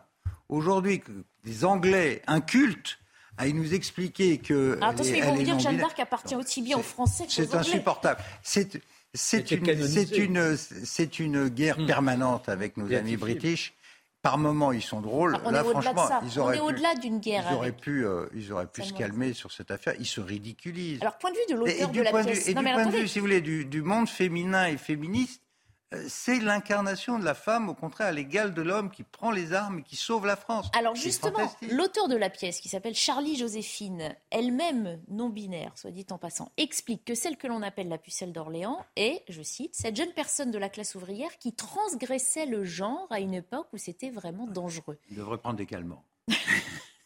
Elle n'a jamais transgressé. Et regardez un peu les livres d'histoire. Elle n'a jamais. L'histoire, elle, elle, est magnifique, elle est merveilleuse. En plus, elle a été, euh, elle a été tuée par ses euh, compatriotes, donc un peu de dignité quand même. Non, mais. Est-ce que c'est faire. Euh, Patrice, prie. Est-ce que c'est manquer de respect à Jeanne d'Arc et à cette partie de notre histoire que de réinterpréter son, son genre? Certainement, certainement de respect ou de considération. Il y a des, il y a des, il y a des légendes, il y a, il, y a, il y a, des parties de vrai dans des légendes, il y a, il y a, il y a ce qu'on pense derrière, mais, mais je ne suis pas féministe avec un grand F, mais franchement, là, là, enlever le combat de Jeanne d'Arc, justement, pour, en tant que femme, se conduire physiquement comme un homme, c'est épouvantable. Alors que, alors, alors, alors que la, légende, franchement, l'a, la, la, béatifiée d'ailleurs, l'a, la canonisée. Et, et, et, il, faut, il, faut, il faut laisser ça à cette femme. Moi, pour reprendre le terme de, de Pierre à l'instant, euh, euh, ça m'emmerde, ça m'emmerde toutes ces histoires de femmes qui sont des hommes, des hommes qui sont des femmes, mais pas tout le temps. Ça dépend si jamais ils s'habillent de telle façon, un truc comme ça. Je veux dire, bon, que les gens fassent ce qu'ils veulent, mais surtout qu'ils n'impose pas à qui pas réécrire l'histoire. On pourrait se poser d'ailleurs la question pourquoi vous avoir choisi une actrice? Dans ce cas-là, on aurait pu aussi euh, faire jouer un homme. Euh, il y a quand même une actrice dans le, le pot de Jeanne d'Arc. Non, mais là, on, assiste en ce moment à des choses euh, tout à fait étonnantes. Il y en a eu dans l'histoire. Euh, sur le genre, sur la Ah couleur oui de peau des acteurs. Tout ça est extrêmement dangereux et malvenu. Est-ce qu'il viendrait à l'idée de quelqu'un de dire que Agnès Sorel, qui était la maîtresse, il était fou d'elle, de Charles VII, justement, euh, était euh, non-binaire. Euh, euh, Qu'est-ce que ça veut dire? Il y a eu des grandes femmes dans l'histoire de France et dans l'histoire de l'Angleterre aussi, euh, qui se voulaient être des femmes. Pourquoi leur ôter cette qualité euh, et leur genre Dans- au nom d'une prétendue théorie de l'égalité aujourd'hui, dans- Oui. qui n'a aucun sens euh, il y a 500 Mais, ans. Dans l'histoire, il y a eu des, des personnalités euh, clairement affichées binaires. hein. Je pense au Chevalier d'Éon, par exemple. ou- non, Très peu. Très peu, très peu, admettons. Mais Il y a eu des femmes beaucoup plus en nombreuses scène, qui ont fait l'histoire La de metteuse France. en scène, la metteur, comment on dit, je ne sais plus. Je ne sais pas. Euh, bon, la maîtrise en scène Non, une autre. Non. L'autrice, bon, on nous dit ah Shakespeare aurait aimé cette version. Je, ne suis pas certain que Shakespeare, euh, comment peut-elle aussi être certaine qu'il aurait aimé cette version Autant on est, on comprend parfaitement euh, la liberté de création, voire de C'est ce que j'allais dire. on est dans le domaine artistique. on- hein, ça, il faut, pas, est- il, faut, il faut respecter cette liberté. Mais là, moi, j'y vois quand même une forme nouvelle de wokisme, si vous voulez. On réécrit. C'est que ça. C'est du wokisme Bien sûr, c'est la réécriture de l'histoire de réécriture. Non, mais attendez, qu'un Anglais se permette de réécrire l'histoire de France euh, sur la base de, de, de, soi-disant. Bah, non, I am shocked. I am shocked. Enfin, je renvoie à la, parole Non, à la reine d'Angleterre. J'ajoute, Est-ce que la reine d'Angleterre est là, quand même, le personnage béatifié, ce que représente Mm. dans notre euh, conscience tout, universelle, je dirais même, euh, le personnage de Jeanne d'Arc, c'est s'attaquer à quelque chose qui n'aurait pas dû l'être, quoi. Autant on pourrait imaginer peut-être d'autres, mais là, vraiment, Jeanne d'Arc, c'est Sainte Jeanne d'Arc. On ne touche pas à Jeanne d'Arc. On ne touche Vous l'auriez pas. plus facilement accepté d'autres personnages ça va à historiques, l'encontre- peut-être. Ça, va, ça Non. va à l'encontre, effectivement, de l'idée du féminisme, que de vouloir nier qu'elle était une jeune femme. Il y, a, il y a la dimension eff- eff- effectivement de, de- de- de la légende, euh, euh, bien, bien entendu, mais il y a aussi le rôle de la metteur ou metteuse en scène Mhm. et qui, qui est non binaire effectivement. Elle aurait été naine. Et Cléopâtre. Elle aurait été naine. Elle aurait voulu que Jeanne d'Arc soit Et de Cléopâtre. petite taille également. Cléopâtre. Bon. Cléopâtre, elle était non-binaire. Bah, on sait. Et le pharaon, il était On non attend binaire. Et. Jules César. Mais qu'est-ce que c'est que ce, mais qu'est-ce que c'est que ce catalogue de dingueries euh, euh, non, Non, mais on, c'est- réin- on réinvente l'histoire, l'histoire de, de l'humanité, l'histoire des peuples, à partir de clichés mentaux actuels qui, qui sont complètement ridicules dans quelques C'est ça qui est dangereux. Une On devrait- est-ce que- on va pas l'interdire non plus. Enfin, l'auteur dit aussi euh, que les théâtres ne traitent pas d'une réalité historique. Elle semble vouloir prendre le parti de cette liberté qu'on attribue à l'art. euh, Oui, mais entre la liberté historique et la dénaturation, il y a quand même, je dirais, un fossé. Quoi. Il y a un certain opportunisme. C'est là, là, la liberté de l'art amène euh, à des gens à gagner beaucoup d'argent en faisant n'importe quoi et essentiellement euh, ce qui ressemble à des excréments. Euh, je pense aux œuvres de Jeff Koons, euh, milliardaire. Le contribuable français lui a même C'est payé votre des point de vue, Pierre Lelouch. En- non, mais c'est- dégueulasse, ça n'a rien à voir avec de l'art. Ce- Que, que les gens spéculent et gagnent beaucoup d'argent sur ce genre de choses, mais qu'est-ce qu'il en restera dans l'histoire? Zéro. Pipeau. Euh, pipeau. C'est, c'est- on ne va pas me comparer ça avec euh, Van Gogh ou même avec euh, les tableaux de la Renaissance ou Piero della Francesca. Mm. Ça, c'était de l'art. Aujourd'hui, on est dans le fric. Et, et ces gens, bon, se font, voilà. En tout cas, qu'est-ce qu'ils ont fait? Ils ont fait un coup de pub. Bah, en tout Un cas, petit euh, théâtre. Et la pièce n'a pas encore commencé. hein. Je voulais vous faire entendre la réaction d'Elisabeth Lévy, qui était sur notre antenne un peu plus tôt.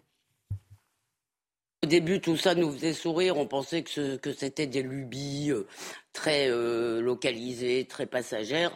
Et puis, ça s'installe. Il y a une nouvelle définition du progressisme. Ça consiste à nier les évidences. Parce que une des évidences les plus partagées, d'ailleurs, y compris euh, par les personnes transgenres, puisqu'elles veulent changer de sexe, ça veut bien dire qu'il y a deux sexes. Si vous êtes un homme que vous voulez devenir une femme, ça veut bien dire que vous considérez qu'il y a des hommes et des femmes. Ça, le fait qu'il y ait des hommes et des femmes, c'est la première chose qu'on voit chez un autre être humain. C'est s'il est un homme ou une femme. C'était, c'est encore évidemment une des évidences les plus partagées par toute l'humanité. Non, ben, il faut qu'il y ait des petits malins qui réécrivent l'histoire, qui, non, mais, et, si vous voulez, au début, c'est vrai, on rigolait. Même j'ai encore envie de rigoler tellement ça me paraît stupide. Il y a des hommes, il y a des femmes, bon, c'est la En nature. théorie, oui. Oui, c'est ça, jusqu'à preuve du contraire. Mais non, oui, mais euh, Jusqu'à alors- preuve du contraire, euh, Jeanne d'Arc était une femme. Oui. Oui. oui, alors on est. on- Mais il faut on lui peut plus dénier, vérifier. il faut lui dénier ce statut de femme euh, et même de modèle pour beaucoup, beaucoup, beaucoup de femmes. C'est extraordinaire ce qu'elle a fait. Hmm. Eh bien, euh, il faut lui dénier cela pour se faire de la pub aujourd'hui en utilisant des soi-disant euh, euh, mantras modernes. Tout ça est assez minable, mais bon, ça, c'est malheureusement dans l'air de temps. C'est justement ça, oui, effectivement. Et le, du le- le théâtre londonien assure d'ailleurs hein, qu'il s'est engagé à devenir une organisation inclusive et diversifiée. euh, la Mais vous savez que c'est beaucoup hein. plus grave que ça, parce que dans les sociétés euh, anglo-saxonnes et américaines, et de plus en plus en France même, vous avez des cours de rééducation politique sur la notion de genre. hein. À l'intérieur d'une société, vous êtes prié y aller Mm. pour votre carrière à l'intérieur de la boîte. Donc ce, ce genre de doctrine qui est venue de quelques farfelus aux États-Unis, pour des raisons qui sont liées à la société américaine, son absence d'idéologie, son histoire, euh, sont en train de faire des ravages euh, dans l'université française aussi, et dans les milieux artistiques aussi. Et c'est quelque chose qui, qui est profondément dérangeant, parce que Enfin, on- ça souligne la perte complète de repères. Ah, c'est ce L'Angleterre dont on euh, parlait au début de déconstruit une femme. Chez nous, il y en a qui déconstruisent des hommes aussi. Oui. Vous rappelle. Oui, oui, Il est même élu à l'Assemblée nationale. Oui, non, voilà, c'est pour s'être pour vanté d'avoir Oui. déconstruit son propre mari. Exactement.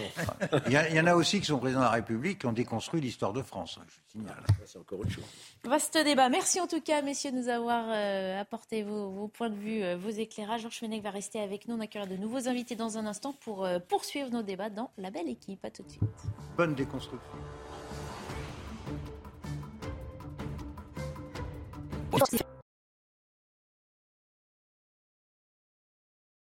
Je vous présenterai les invités. On fait d'abord un point sur l'information avec Isabelle Piboulot.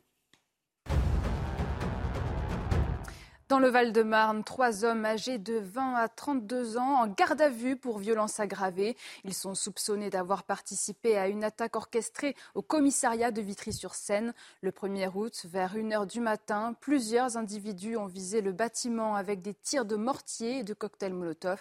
L'incident s'était poursuivi dans les rues, donnant lieu à des scènes comparables à un guet-apens.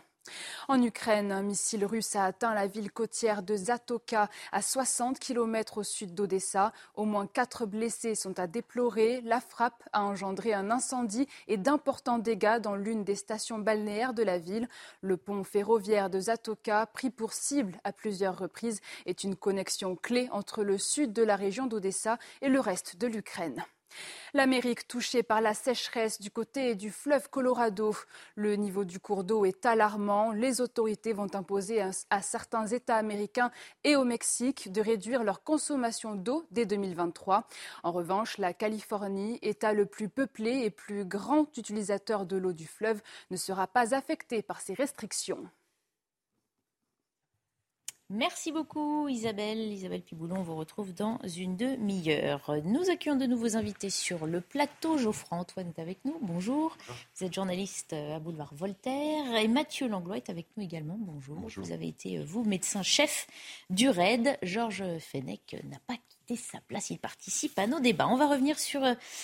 cette euh, affaire, cette mésaventure qui pointe une nouvelle fois la violence gratuite dont peut faire preuve une partie de la jeunesse française. Il y a aussi de l'incivilité, du manque de respect et de manque de valeur en général. Ces quatre jeunes Français avaient été invités, tout frais payés, par un influenceur à passer des vacances sur l'île de Santorin en Grèce. Ils sont aujourd'hui suspectés d'avoir agressé un touriste espagnol. Cette victime se trouve actuellement dans un état euh, critique.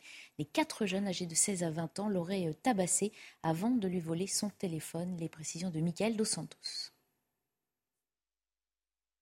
Des vacances tout frais payées sur une île paradisiaque Ouais, ouais. Si, c'était pour eux. qui se transforment en enfer. Roland, t'as vu là ce que t'as fait J'entends juste tu sors. Déjà, tu vas pas sortir, déjà, t'as vu Invités par le Snapchatter La Flèche, quatre jeunes originaires de Rueil-Malmaison, en région parisienne, ont été arrêtés par la police à Saint-Orin, en Grèce. L'un d'entre eux, un mineur de 16 ans, a été libéré. Le mineur, il est sorti. Mais Esther Il a rien à voir. Les Grecs, ils sont justes. Quand tu fais rien, t'as rien. Interpellés dans un restaurant, ils sont accusés d'avoir tabassé et volé jeudi dernier un touriste espagnol. Une version des faits confirmée par le Snapchatter. Hier, ils ont eu un temps libre de 30 minutes. Le temps libre de 30 minutes que je leur ai laissé. Ils sont partis culer un mec, ils sont partis voler dans la ville. Voilà, je tremble, là. La vidéo choc de l'agression a été diffusée par l'un des jeunes. On a fini avec lui. Hein. On a fini avec lui. Hein. KO, voilà. Une plainte pour coups et blessures aggravées et vol a été déposée à leur rencontre. Selon les médias locaux, la victime serait dans un état critique. Alors, on précise que le mineur hein, du groupe donc, a été libéré. Les trois adultes sont incarcérés. Ils étaient en possession de trois téléphones de la somme de 460 euros et d'une carte de crédit. On l'entend de la part de cette personne qui les avait invités, euh, qu'il leur avait laissé 30 minutes euh, presque de quartier libre, comme s'il les avait bien surveillés jusque-là et que ces 30 minutes, finalement, on virait n'importe quoi. Bah, écoutez, cette affaire, elle dit d'abord, elle dit deux choses.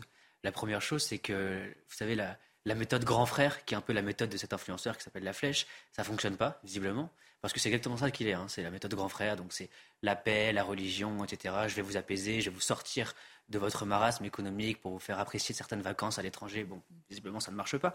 Et ça dit une deuxième chose, c'est le regard qu'ont ces gens sur la France. On l'a pas vu dans les images que vous avez diffusées, mais dans une première vidéo, l'influenceur dit qu'il a expliqué à ces quatre jeunes que la Grèce, c'était pas la France, qu'il fallait se tenir à carreau, que voilà, en France, il laissait entendre en tout cas qu'en France, on pouvait avoir ce type de comportement, mais qu'en Grèce, c'était pas possible. Mm.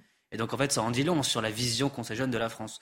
Donc, écoutez. Euh... sur la vision ou sur une certaine réalité. Sur la réalité et sur le comportement qu'en craignent moins en France que Bien sûr. dans un autre pays. Et justement, et on va voir ce que va dire la décision de justice grecque.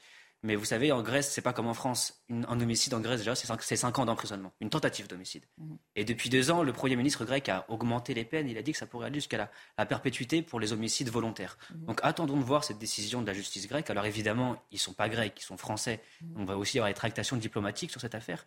Mais je pense que, et j'espère en tout cas que ces jeunes vont, connaître, comprendre ce que c'est qu'une vraie justice et qui vont venir voilà, en se disant bah, effectivement, c'est pas la France et je vais peut-être pas essayer de réitérer ce genre d'acte. Mmh. Il a d'ailleurs précisé, hein, cet influenceur, euh, avoir voulu offrir ses vacances à quatre jeunes donc de son quartier, hein, de Rueil-Malmaison. Lui avait pu bénéficier euh, de vacances organisées lorsqu'il était plus jeune. Il voulait en quelque part en faire profiter ceux qu'il estime aujourd'hui incapable de bénéficier de ce genre de vacances. Ça rajoute encore un peu de un côté très noir à cette histoire. Il y a la violence, il y a le vol, et puis derrière, il y a des, jeunes qui n'ont qu'une reconnaissance non plus sur ce qu'on leur a euh, permis de vivre. Bah, l'intention, elle était belle.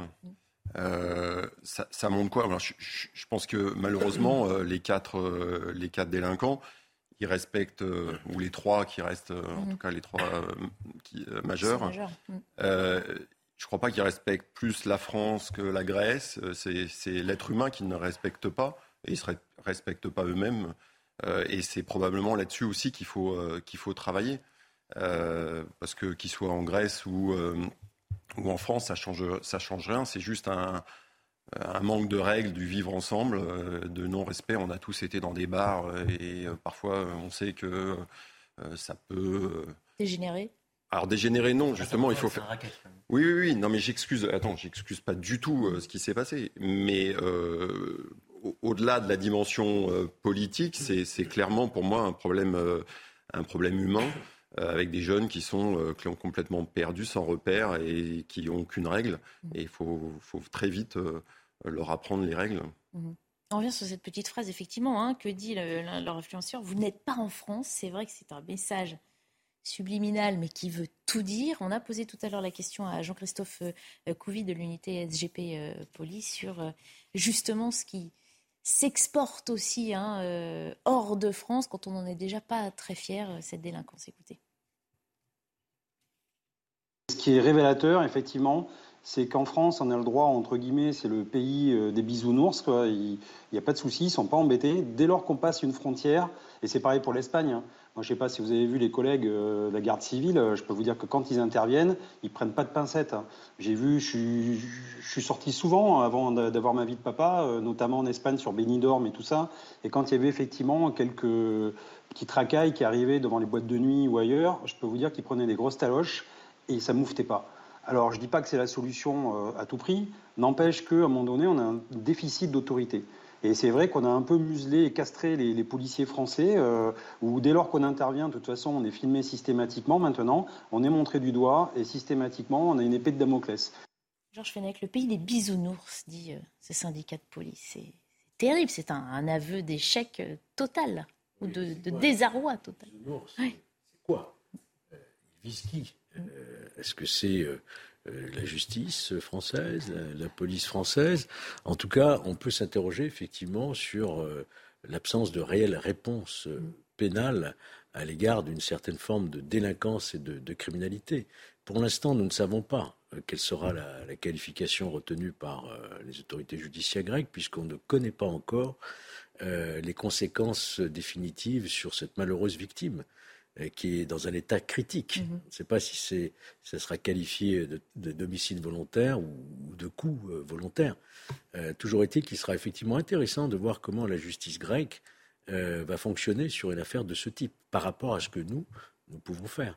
Et je pense que la réflexion qui a été faite par le schnapper en question en disant oui, ici c'est la Grèce, c'est pas la France, en dit long quand même sur une forme, je dirais, de, certaine mensuétude à mhm. l'égard d'une forme de délinquance et qu'il est, il est temps, évidemment, il est temps de s'interroger sur euh, cette politique pénale qui n'est pas, qui n'est pas à la hauteur mhm. de ce que nous vivons euh, quotidiennement dans, dans, sur tous les points du territoire aujourd'hui. Euh, une France du laisser-faire finalement, c'est ce qu'on comprend. Mais moi, je suis un petit peu, je serais un petit peu nuancé. Parce que ça voudrait dire qu'on respecte les règles en fonction de, la force ou l'autorité, l'expression de l'autorité euh, qu'on aurait en face. C'est-à-dire qu'en euh, Grèce ou en Thaïlande, euh, on aura très peur, donc on va commettre aucun, délit. Or, nous, si on prend nous quatre en France, et c'est l'immense majorité des, gens, on respecte les règles alors qu'on n'a pas peur de se prendre des coups de bâton ou de se faire tordre le bras. Euh, donc je pense qu'il y a vraiment un problème pédagogique euh, et, d'inclusivité par rapport à nos valeurs républicaines qui ne passe pas uniquement par la peur du, euh, de la, enfin, hmm. de la, de ah bah, qui doit passer avant par l'éducation au sein de la famille, par du civisme à l'école. La répression n'arrive qu'en dernier ressort quand les autres euh, échelons ont échoué quelque part. Mais, de toute façon, la force fait partie de la négociation et on le sait, on le sait bien. Hmm. Mais je crois qu'il faut, euh, c'est très révélateur. C'est-à-dire que moi, je suis persuadé qu'on n'est pas, on est, soit on respecte les règles quel que soit le, type d'autorité euh, qu'on a en face, si on est obligé d'imposer une, quasiment une dictature sécuritaire, euh, c'est un aveu d'échec euh, cuisant. Enfin, en même temps, la France a quand même beaucoup fait. Vous savez, pour ces jeunes de banlieue, il y a eu beaucoup de plans d'investissement, d'écoles reconstruites, de, petits cities pour jouer au foot. Il y a eu justement la, politique des grands frères où on a essayé de réduire le rapport de force pour avoir des, rapports de proximité et on voit que ça ne marche pas. en fait, quand on ne craint pas l'autorité et qu'on ne craint pas les conséquences judiciaires de ces actes, effectivement, on est plus porté à, commettre ce, type d'exaction, ce qui n'est peut-être pas le cas dans d'autres pays d'Europe. Mhm. Non, je ne crois pas qu'on puisse, euh, permettez-moi de vous le dire, employer le terme de dictature judiciaire.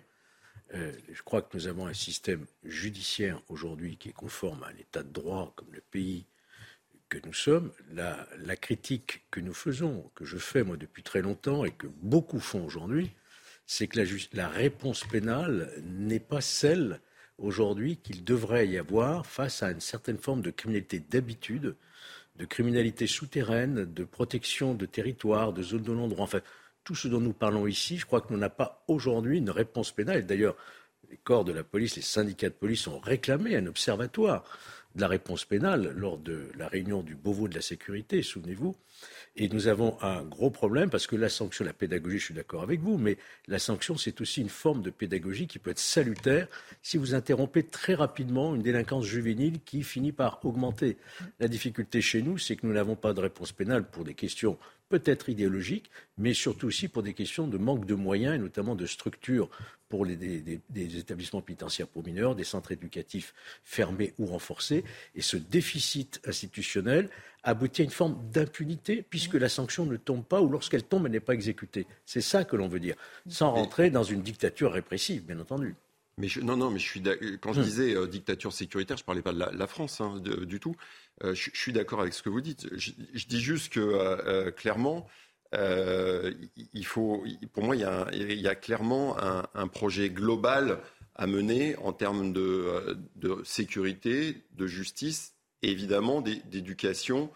On dit toujours qu'il faut, faut, faut, associer la force et l'empathie. Elles vont, elles vont de pair. L'un sans l'autre n'a aucune efficacité, enfin, à mon avis, a une efficacité qu'à court terme. Et, ça, mais ça rejoint ce que, ce que, vous, venez de, ce que vous venez de dire. Je crois que toute euh, politique pénale euh, qui euh, ambitionne de réussir quand même repose sur ces deux piliers, la prévention et la répression. Si vous ne faites que de la prévention, ça ne marche pas. Si vous ne faites que de la répression, C'est les bisounours dont on ça parlait ne marche tout à pas non l'heure. plus. Mais j'ai l'habitude de dire que la meilleure des préventions, c'est la certitude de la sanction.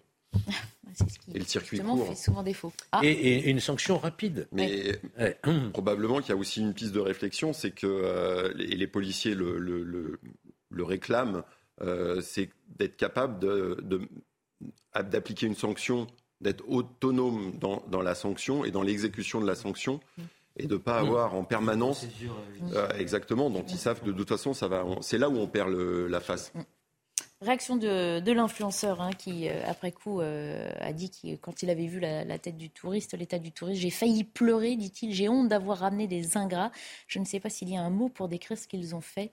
Euh, il dit avoir honte, tellement honte et être déçu. C'est effectivement un sentiment qu'on peut tous avoir quand on entend comment, du coup, on parle de la France aussi hors dehors de nos frontières. Réaction également sur notre plateau ce matin de Jean Messia. On nous dit souvent que la délinquance a pour origine la pauvreté, l'ennui, etc. On voit bien que les- ces histoires de délinquance, si elles ont rapport avec euh, la pauvreté ou si c'est une question sociale, ça n'est pas que ça. Euh, ça, c'est la première chose. La deuxième chose, c'est que ce- cet influenceur, vous savez ce qu'il a dit à ces jeunes quand ils sont arrivés? Il leur a dit ici, vous êtes, vous êtes en Grèce, donc vous filez d'où? Vous filez, vous profil bas, vous n'êtes pas en ce franc. Vous n'êtes pas en France. Comme si, comme si, c'est exactement son verbatim, comme si effectivement, en France, il y avait une espèce d'autorisation à tout faire qui voulait dupliquer dans un pays étranger, sauf que les pays étrangers, ils ne voient pas euh, les choses euh, de la même manière. Euh, là, il ne s'agit pas de jeunes, il s'agit de jeunes d'origine immigrée dans le cas de, de, de Santorin. Donc euh, on, on découvre, si vous voulez, bizarrement, et d'ailleurs vous savez que ces jeunes d'origine immigrée, lorsqu'ils vont en Thaïlande, on les appelle les French arabiques. C'est le, le- le vocable sur place. D'accord? Donc euh, je constate que grâce à certaines immigrations, euh, la France rayonne partout dans le monde, mais pas comme elle rayonnait autrefois. Voilà, le rayonnement de la France a, changé, ou en tout cas a atteint des secteurs, euh, on aurait préféré rester discret. Ouais, c'est vrai que l'image de la France à l'international est de plus en plus déplorable. En tout cas, des touristes français. Pas l'image de la France, parce que la France rayonne encore par bien des aspects, mais c'est vrai que le tourisme français, on a très mauvaise image. Que ce soit en Espagne, moi j'ai des amis journalistes à Barcelone, ils me disent, mais les Français, c'est ceux qu'on retrouve sur les boîtes de nuit, euh, enfin sur les parvis des boîtes de nuit à 4 ou 5 heures du matin, sur les plages, à raqueter les touristes. Et même plus proche de nous, vous allez aux Pays-Bas, à Amsterdam, vous voyez euh, ceux qui sont euh, le plus dépravés, vous savez, dans les rues du Red Quarter, du quartier rouge, etc. Bien souvent, ils parlent français. Et euh, comme le disait M. Messia, c'est aussi le cas en Thaïlande. Vous allez à Pattaya, vous voyez euh, ceux qui sont violents et ceux qui crient, ceux qui font du bruit, ceux qui volent et qui commettent tout un tas d'incivilités, bien souvent parlent également français. Donc effectivement, euh, je suis assez d'accord, la France a, su rayonner par de manière qui était un peu plus euh, valorisante. Mmh. Georges ça veut dire qu'on a failli à tous les échelons, parce que c'est pas si on en arrive là, à des, des comportements à dénoncer les Français, c'est pas juste parce que la justice n'a peut-être pas fait son correctement son travail, c'est- plus euh, sociétal que ça. faut pas tout faire supporter euh, ou sur la police Mhm. ou sur la justice. Il y a aussi effectivement un, un échec global je dirais, de ce que a tenté d'apporter euh, toutes ces politiques de la ville Mhm. qui ont déversé des milliards pendant ces 40 dernières années, hein, qui ont fait des choses intéressantes, mais qui malheureusement n'ont pas, pas permis de juguler cette forme presque culturelle de défi de l'autorité d'installation dans une forme de délinquance qui devient un mode de vie finalement euh, par lequel on, vit, on fait vivre autour de soi, c'est-à-dire une criminalité illégale souterraine, quoi. Et donc euh, la responsabilité, elle est effectivement collective. On reviendra euh, dans quelques minutes sur euh, cet aspect évoqué dans, l'intervention de Jean Messia, ce lien entre immigration euh, et délinquance. Vous savez qu'il est tabou pour certains, il est évident pour d'autres. On en débattra dans quelques minutes.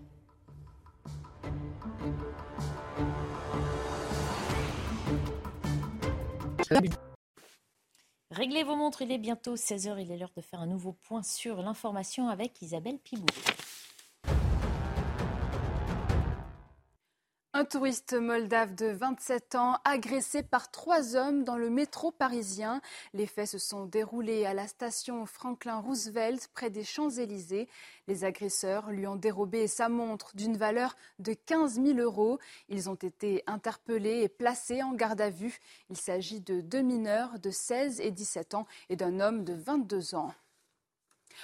En Grèce, trois Français incarcérés pour avoir tabassé et volé un touriste espagnol sur l'île de Santorin. Les individus sont âgés de 18 à 20 ans. Un troisième de 16 ans a lui été relâché. Tous avaient été invités sur l'île par un influenceur. Une plainte a été déposée pour coups et blessures aggravées et vol. La victime de 33 ans, transférée à Athènes, est dans un état critique. Le Conseil scientifique a tiré sa révérence. Il laisse place au comité de veille et d'anticipation des risques sanitaires, avec à sa tête l'immunologue Brigitte Autran. Outre la lutte contre le Covid-19, la présidente aura pour mission de maintenir une veille sur l'ensemble des risques sanitaires, comprenant la transmission de certaines maladies entre animaux et humains. Enfin, au Portugal, les flammes sévissent toujours dans le parc naturel de la Serra da Estrela. Près de 1200 pompiers sont mobilisés. Déclaré maîtrisé la semaine dernière, le feu de forêt s'est à nouveau embrasé lundi. Au total, depuis le 6 août, près de 25 000 hectares ont été ravagés. Une enquête est ouverte pour déterminer les causes de l'incendie. Voilà pour le rappel des titres. On en vient donc à ce lien. Y a-t-il un lien entre immigration et délinquance? Il est euh, évident pour certains, plus délicat pour d'autres, voire euh, tabou. Longtemps tabou, évité dans la classe politique, il a fini par être abordé plus frontalement par l'exécutif et notamment très récemment par le ministre de l'Intérieur. Début août, Gérald Darmanin a fait le lien entre immigration et délinquance, une grande première en tant que ministre de l'Intérieur. Il y a 7% d'étrangers en France et ils représentent 17% de la délinquance. Bon, il y a une surreprésentation de la délinquance des étrangers. Il y a des explications sociologiques à ça. Souvent, les étrangers qui viennent sur notre sol sont plus pauvres que la moyenne des personnes qui sont déjà sur notre sol. Parfois, les passeurs organisent de vrais réseaux de criminalité. Bon, et puis parfois, il y a effectivement des gens qui sont déjà dans la violence parce qu'il y a de théâtre euh, d'opérations violents et qui exportent cette violence sur notre sol. Dans les grandes agglomérations, les chiffres explosent. À Lyon, 39% des faits de délinquance ont été commis par des étrangers. Une situation qui s'aggrave à Paris, où le chiffre grimpe à 48%. Des immigrés que l'on retrouve dans les prisons françaises. 25% environ des condamnés détenus actuellement dans nos prisons françaises sont également des ressortissants étrangers. Dans son projet de loi sur l'immigration, Gérald Darmanin compte faciliter les expulsions d'étrangers. 3000 immigrés ont quitté le territoire depuis deux ans, un chiffre loin d'être satisfaisant pour Georges Fenech. C'est déjà bien, je dirais, mais c'est largement insuffisant.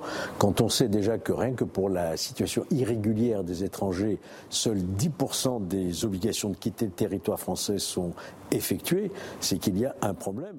Le projet de loi sur l'immigration devrait être présenté vers la fin de l'année. Voilà, c'est un sujet, euh, certains disent qu'il faut déjà mettre un mot dessus pour poser le diagnostic et avoir les moyens de, soigner la maladie. C'est souvent le parallèle qu'on fait avec les médecins, bon diagnostic pour pouvoir avoir le bon traitement. Euh, c'est un premier pas vers la résolution de, ces questions, euh, Geoffroy Antoine, qu'on nomme les choses quand on est justement au sommet de l'État. Mais on a, je crois qu'ils ont énormément tardé à nommer les choses parce que quand même, il y a des, il y a des vous savez, des sociologues qui parlaient de cette, cette, corrélation entre immigration et délinquance déjà au début des années, des années 2000, hein, donc il y a quand même près de 20 ans. Mais tant mieux tant mieux qu'enfin le gouvernement euh, s'attelle à, dire les choses, à mettre les mots sur les choses. Maintenant, il va falloir agir. Euh, surtout qu'en fait, d'ailleurs, les statistiques du ministre de l'Intérieur, du ministère de l'Intérieur, datent de 2018. Hein, d'abord, déjà, il disait 32% euh, des vols violents commis par des étrangers, 27% des cambriolages, 16% des violences sexuelles, 16% des homicides. Donc, c'est quand même une réalité qui était su et connue. Ils ont mis du temps à en parler. Peut-être parce qu'ils ont voulu attendre qu'il y ait 89 députés du Rassemblement national à l'Assemblée et qu'il fallait aussi chercher un petit peu l'électorat à droite. Je pense que c'est euh, l'une des pistes à, éluder. Et euh, maintenant, il faut aussi voir les causes. Il y a une gauche qui est très attelée à dire, bah voilà, si effectivement il y a une surreprésentation euh, des immigrés de la délinquance, c'est parce qu'ils viennent d'un système socio-économique qui les paupérise et qui les pousse vers cette délinquance. Il faut aussi, je crois, regarder le facteur culturel.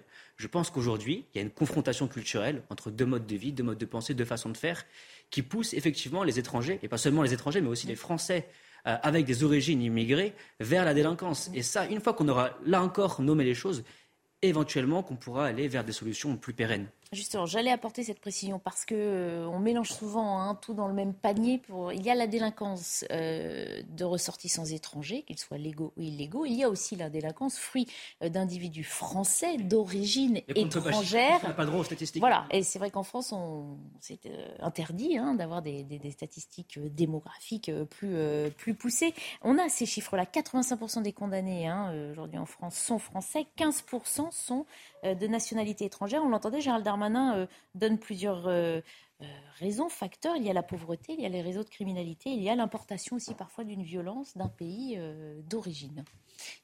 C'est vaste hein, comme, comme, comme, sujet à traiter pour trouver justement les, bons remèdes. Alors moi, je vais reprendre la perche que vous m'avez lancée tout à l'heure. Sur le diagnostic. voilà, sur la maladie.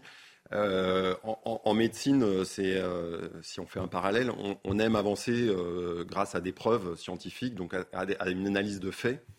Et là, il faut être ni dans le déni, euh, ni dans le raccourci. Il faut mettre euh, les, mauvaises émotions. Je dis toujours qu'il faut savoir très bien utiliser les bonnes, mais les mauvaises émotions, souvent en plus euh, utilisées par une, mauvaise communication, évidemment, c'est enfin, c'est extrêmement dangereux. Et aussi, on l'a vu sur le, Covid et, là, sur le, dossier du lien entre l'immigration et la criminalité ou la délinquance. Euh, là encore, c'est euh, on voit bien que à la fois il faut être euh, courageux et déterminé, mais tempéré dans, sa façon de, comprendre les chiffres quand on les a. Bah, on les a pas en, l'occurrence. On parlait d'un sujet tabou. On se souvient de Nicolas Sarkozy qui avait osé aborder la question d'une immigration choisie, si j'emploie le terme osé. C'est bien que la question euh, des quotas en matière d'immigration en général euh, crispe un peu euh, les esprits. Écoutez, Franck Louvrier sur le sujet. On n'a pas encore assumé les quotas dans notre pays. Il faut les assumer. Il y a des secteurs dans lesquels on a besoin de main-d'œuvre. Il y a d'autres secteurs dans lesquels il faut arrêter parce qu'on le voit bien, on ne répond pas à la demande. Donc voilà, c'est un équilibre, mais c'est un équilibre qui doit être assumé politiquement.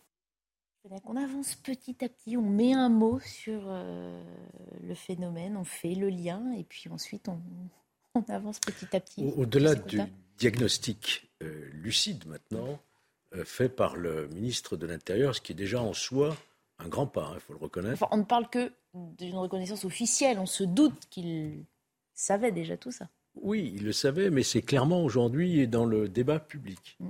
Euh, maintenant, ce qu'attendent les Français, c'est, après le diagnostic, les remèdes.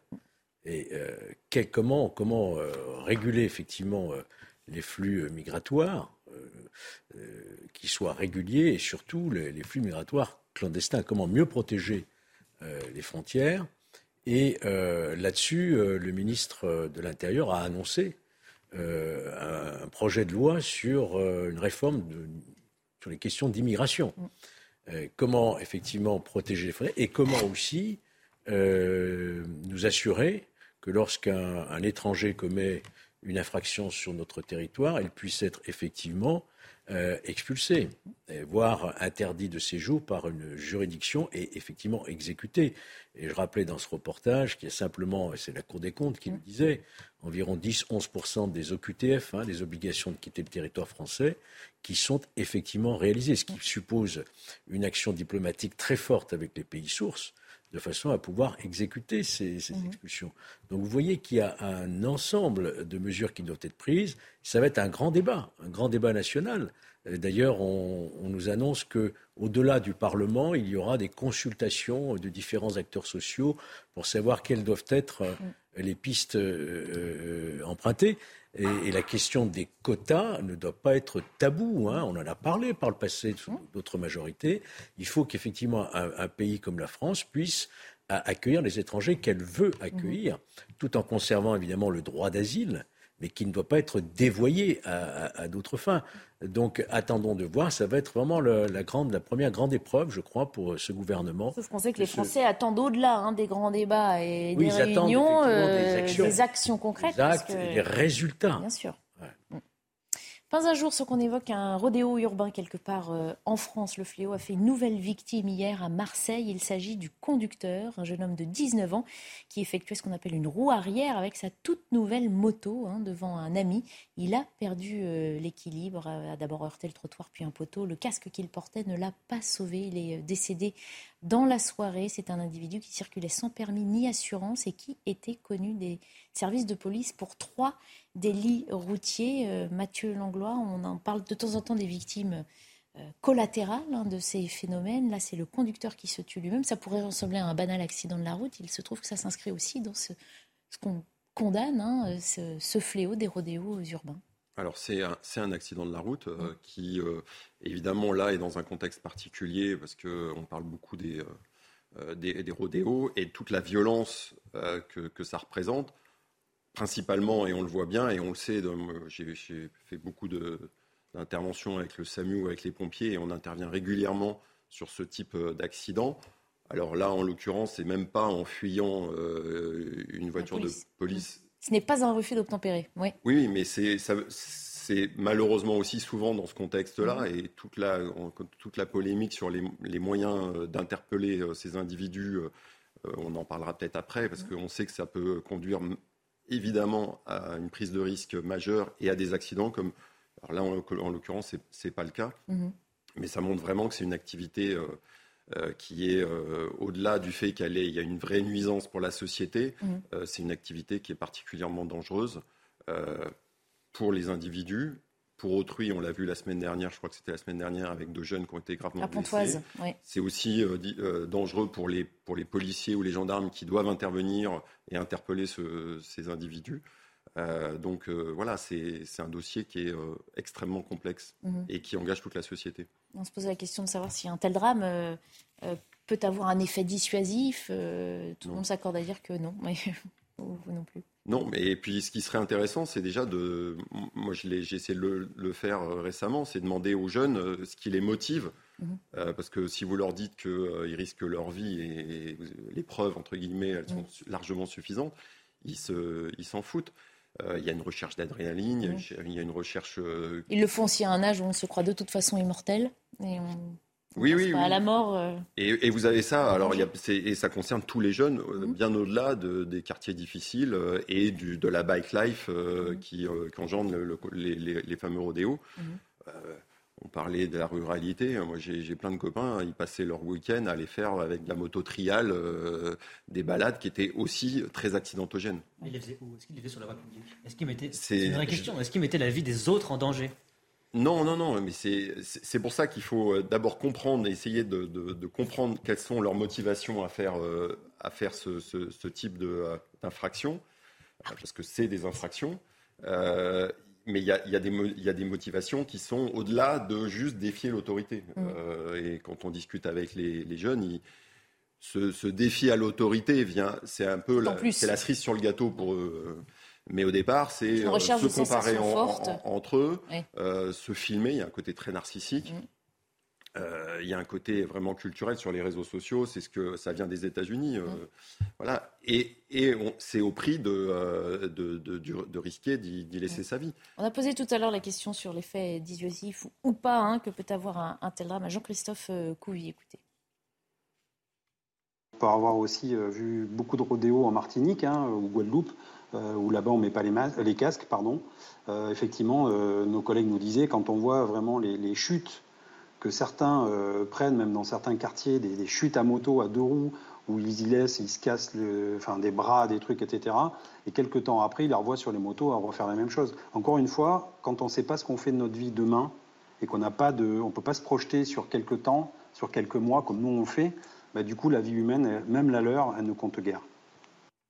C'est justement hein, depuis Marseille, hein, au début du mois, que Gérald Darmanin avait annoncé une intensification euh, des contrôles. Il a appelé les forces de l'ordre à monter à 10 000 contrôles sur le simple mois d'août. Il en a rajouté une couche hier en appelant euh, à trois opérations anti-rodéo par jour. Vous le voyez, il se félicite aussi de ces près de 3 000 opérations anti-rodéo menées, 338 interpellations, 157 saisi. Il dit vouloir faire tout pour protéger les honnêtes gens contre ces, délinquants, mais on vient de le voir avec ce drame. C'est aussi un danger pour les, auteurs euh, de Rodéo. Mettre la pression sur les forces de l'ordre pour accentuer les contrôles, c'est aussi là une première étape vers. Euh, bah, c'est certainement une étape, mais une solution, je ne pense pas. Moi, j'ai la, possibilité de discuter avec beaucoup de policiers en off qui me disent écoutez, on n'a pas que ça à faire, en fait. On a d'autres euh, motifs d'intervention que d'aller dans les cités, d'aller contrôler si effectivement il y a des rodéos ou pas tant qu'il n'y aura pas un outil, un arsenal judiciaire réel et concret qui fera comprendre à ces gens, à ces auteurs de rodéo, que si jamais ils s'y attellent et qui vont faire un rodéo et qui sont interpellés, d'abord ils vont risquer leur vie parce qu'on pourra éventuellement les tamponner,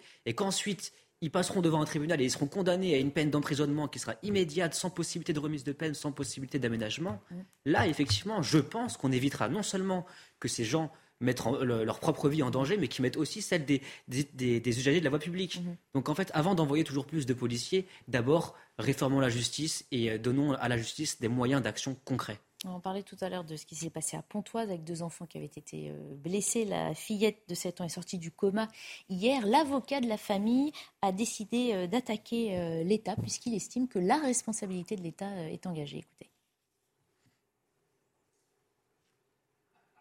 Ce drame était inévitable à partir du moment où l'État, manifestement, ne souhaitait pas résoudre le problème. Pour résoudre le problème, il faut des moyens humains, les moyens humains manquent dans la circonscription de Cergy. C'est quand même frappant de voir que vous avez des élus de gauche, de droite, qui demandent davantage de policiers. Ils ne mm. sont pas écoutés. Euh, cette inaction, je veux la porter devant le tribunal administratif pour engager la responsabilité de l'État. Il est hors de question que ce drame, finalement, ça soit un peu comme d'habitude, c'est-à-dire euh, une victime, des effets d'annonce, on laisse un peu passer le temps et on se, revoit dans un an pour parler exactement de la même chose. Donc c'est pour ça, je vais mener cette procédure pénale et cette procédure administrative en responsabilité pour que les choses cessent.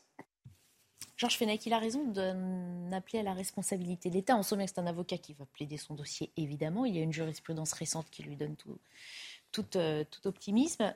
Au-delà de ça, l'État failli, a failli dans cette histoire de rodéo. Oui, mais attention, euh, je crois que c'est difficile de, de vouloir euh, de revendiquer une espèce de, de zéro risque, quoi, mm. hein, euh, d'obligation de résultat. Ça, ça n'existe nulle part dans aucun domaine. Qui est la protection hein, de la sécurité de tous. absolue. Mm. Ce serait une société idéale, effectivement, mais ne nous leurrons pas. Ce sera toujours très très compliqué.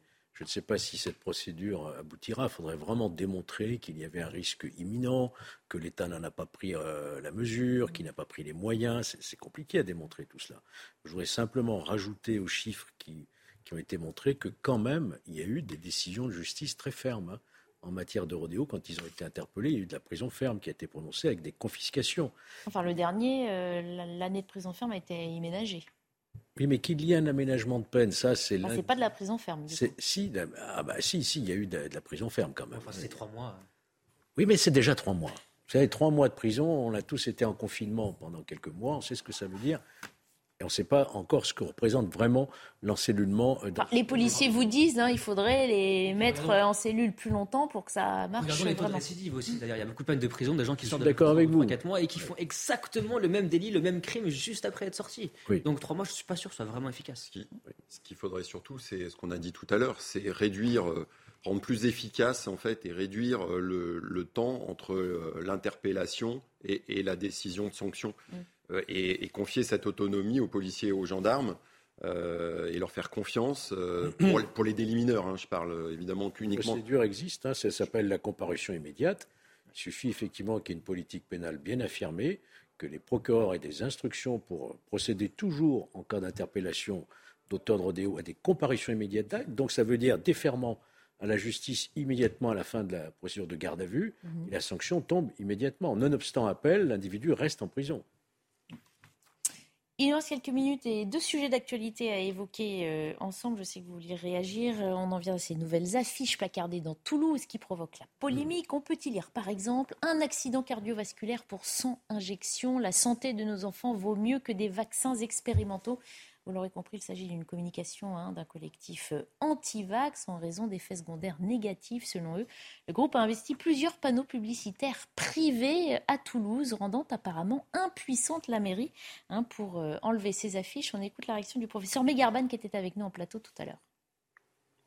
Il faut savoir que euh, cet affichage fait partie d'une campagne qui est orchestrée à cette rentrée 2022 euh, contre d'ailleurs euh, beaucoup de personnes du corps médical. Nous avons reçu un certain nombre euh, d'accusations et personnelles et, de, et, de, demandes d'audition par l'ordre des médecins au titre disciplinaire.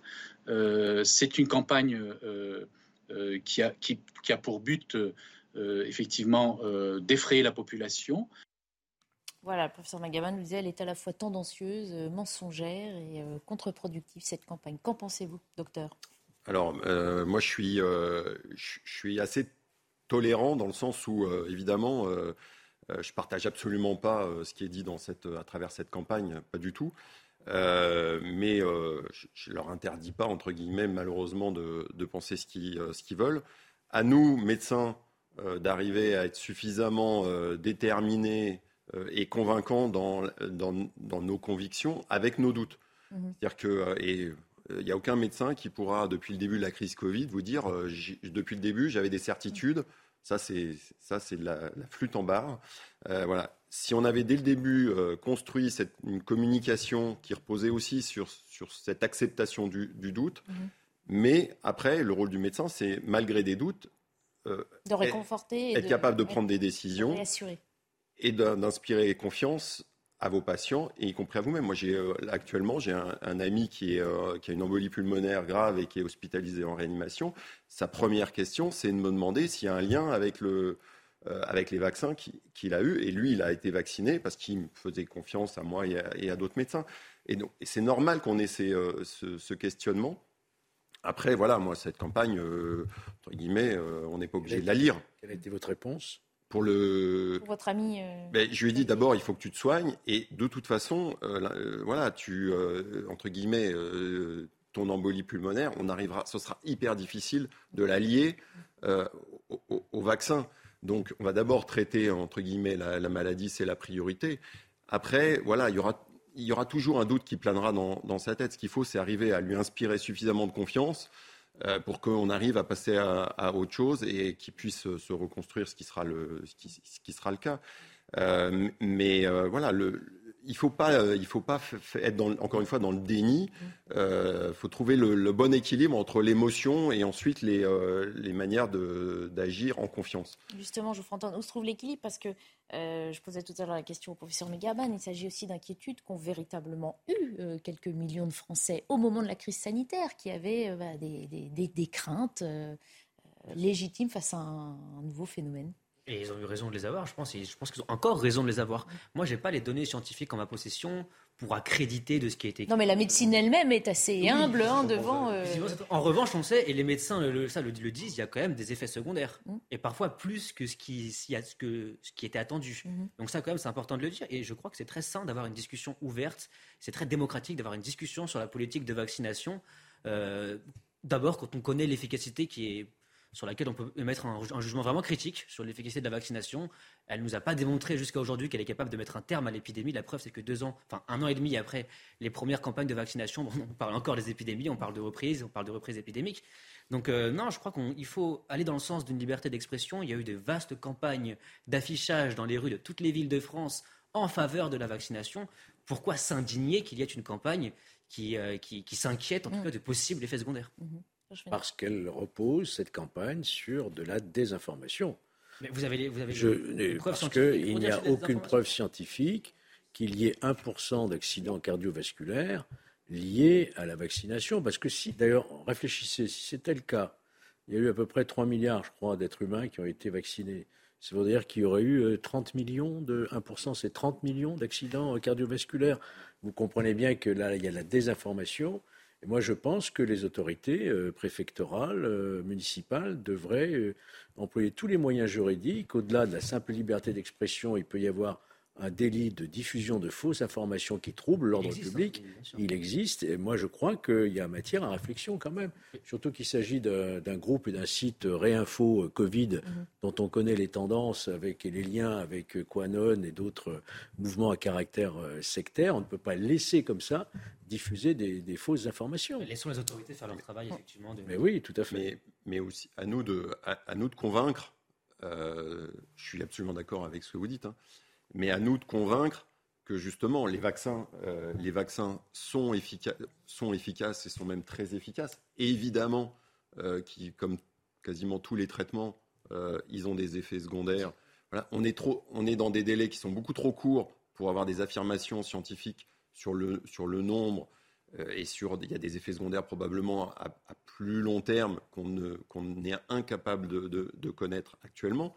Mais on doit être convaincu. la communauté. Hein Très inquiétant ce que vous nous dites. Non, mais c'est comme, mais comme tous les médicaments, ça prend, euh, c'est ce qu'on appelle la pharmacovigilance. C'est dans le temps et, c'est dans un temps long. Il faut qu'on l'accepte aussi. Ils sont encore en phase d'essai, hein, quand même. Mais non, non, faut pas non plus dire, euh, faut pas, faut, faut, pas dire que les vaccins n'ont pas marché ou ont mal marché. Euh, c'est faux. Ils n'ont pas, mis un terme à l'épidémie comme on l'attend normalement d'un vaccin. parce que si on vous a vendu, parce que si on vous a vendu que le vaccin euh, mettait un terme à l'épidémie, on s'est planté. Le vaccin de la grippe, il n'a jamais détruit euh, la il permet d'éviter les formes graves. Il a permis, et ça, ça a été largement documenté, d'éviter les formes graves. Le gouvernement s'est trompé parce que c'est quand même ce qu'on nous a promis. On nous a dit, vous voyez, on va, on va vacciner, on va mettre un terme à l'épidémie, on va on va permettre aux Français de plus d'avoir à vivre avec, cette épidémie. C'est quand même pas le cas. On parle de plusieurs milliers de contaminations aujourd'hui Non, mais il fallait, c'est encore une fois, ça il fallait trouver le, bon compromis entre le, doute et la confiance qu'il fallait, euh, qu'il fallait donner aux patients et à la population. On va devoir euh, s'arrêter là. Une toute dernière information, euh, parce qu'au sujet de la vaccination, Eric Brocardi, vous savez, du sapeur-pompier de France, avait, s'était exprimé hein, contre la réintégration des pompiers non vaccinés. Gérald Darmanin vient de lui apporter son soutien, vous le voyez. le porte-parole de la Fédération des sapeurs-pompiers de France fait l'objet de menaces de mort parce qu'il s'est opposé publiquement la réintégration des sapeurs-pompiers non vaccinés, quelle que soit l'opinion de chacun. Ces agressions sont insupportables, dit le ministre de l'Intérieur. L'émission est déjà finie, elle est un peu plus courte. Mais on va s'arrêter là. Merci en tout cas d'y avoir euh, participé, à suivre sur l'antenne de CNews les belles figures de l'histoire consacrées aujourd'hui à Elisabeth de France. Et puis, euh, dans une demi-heure, c'est Punchline présenté par Lionel Rousseau. Bonne fin de journée à tous. Merci.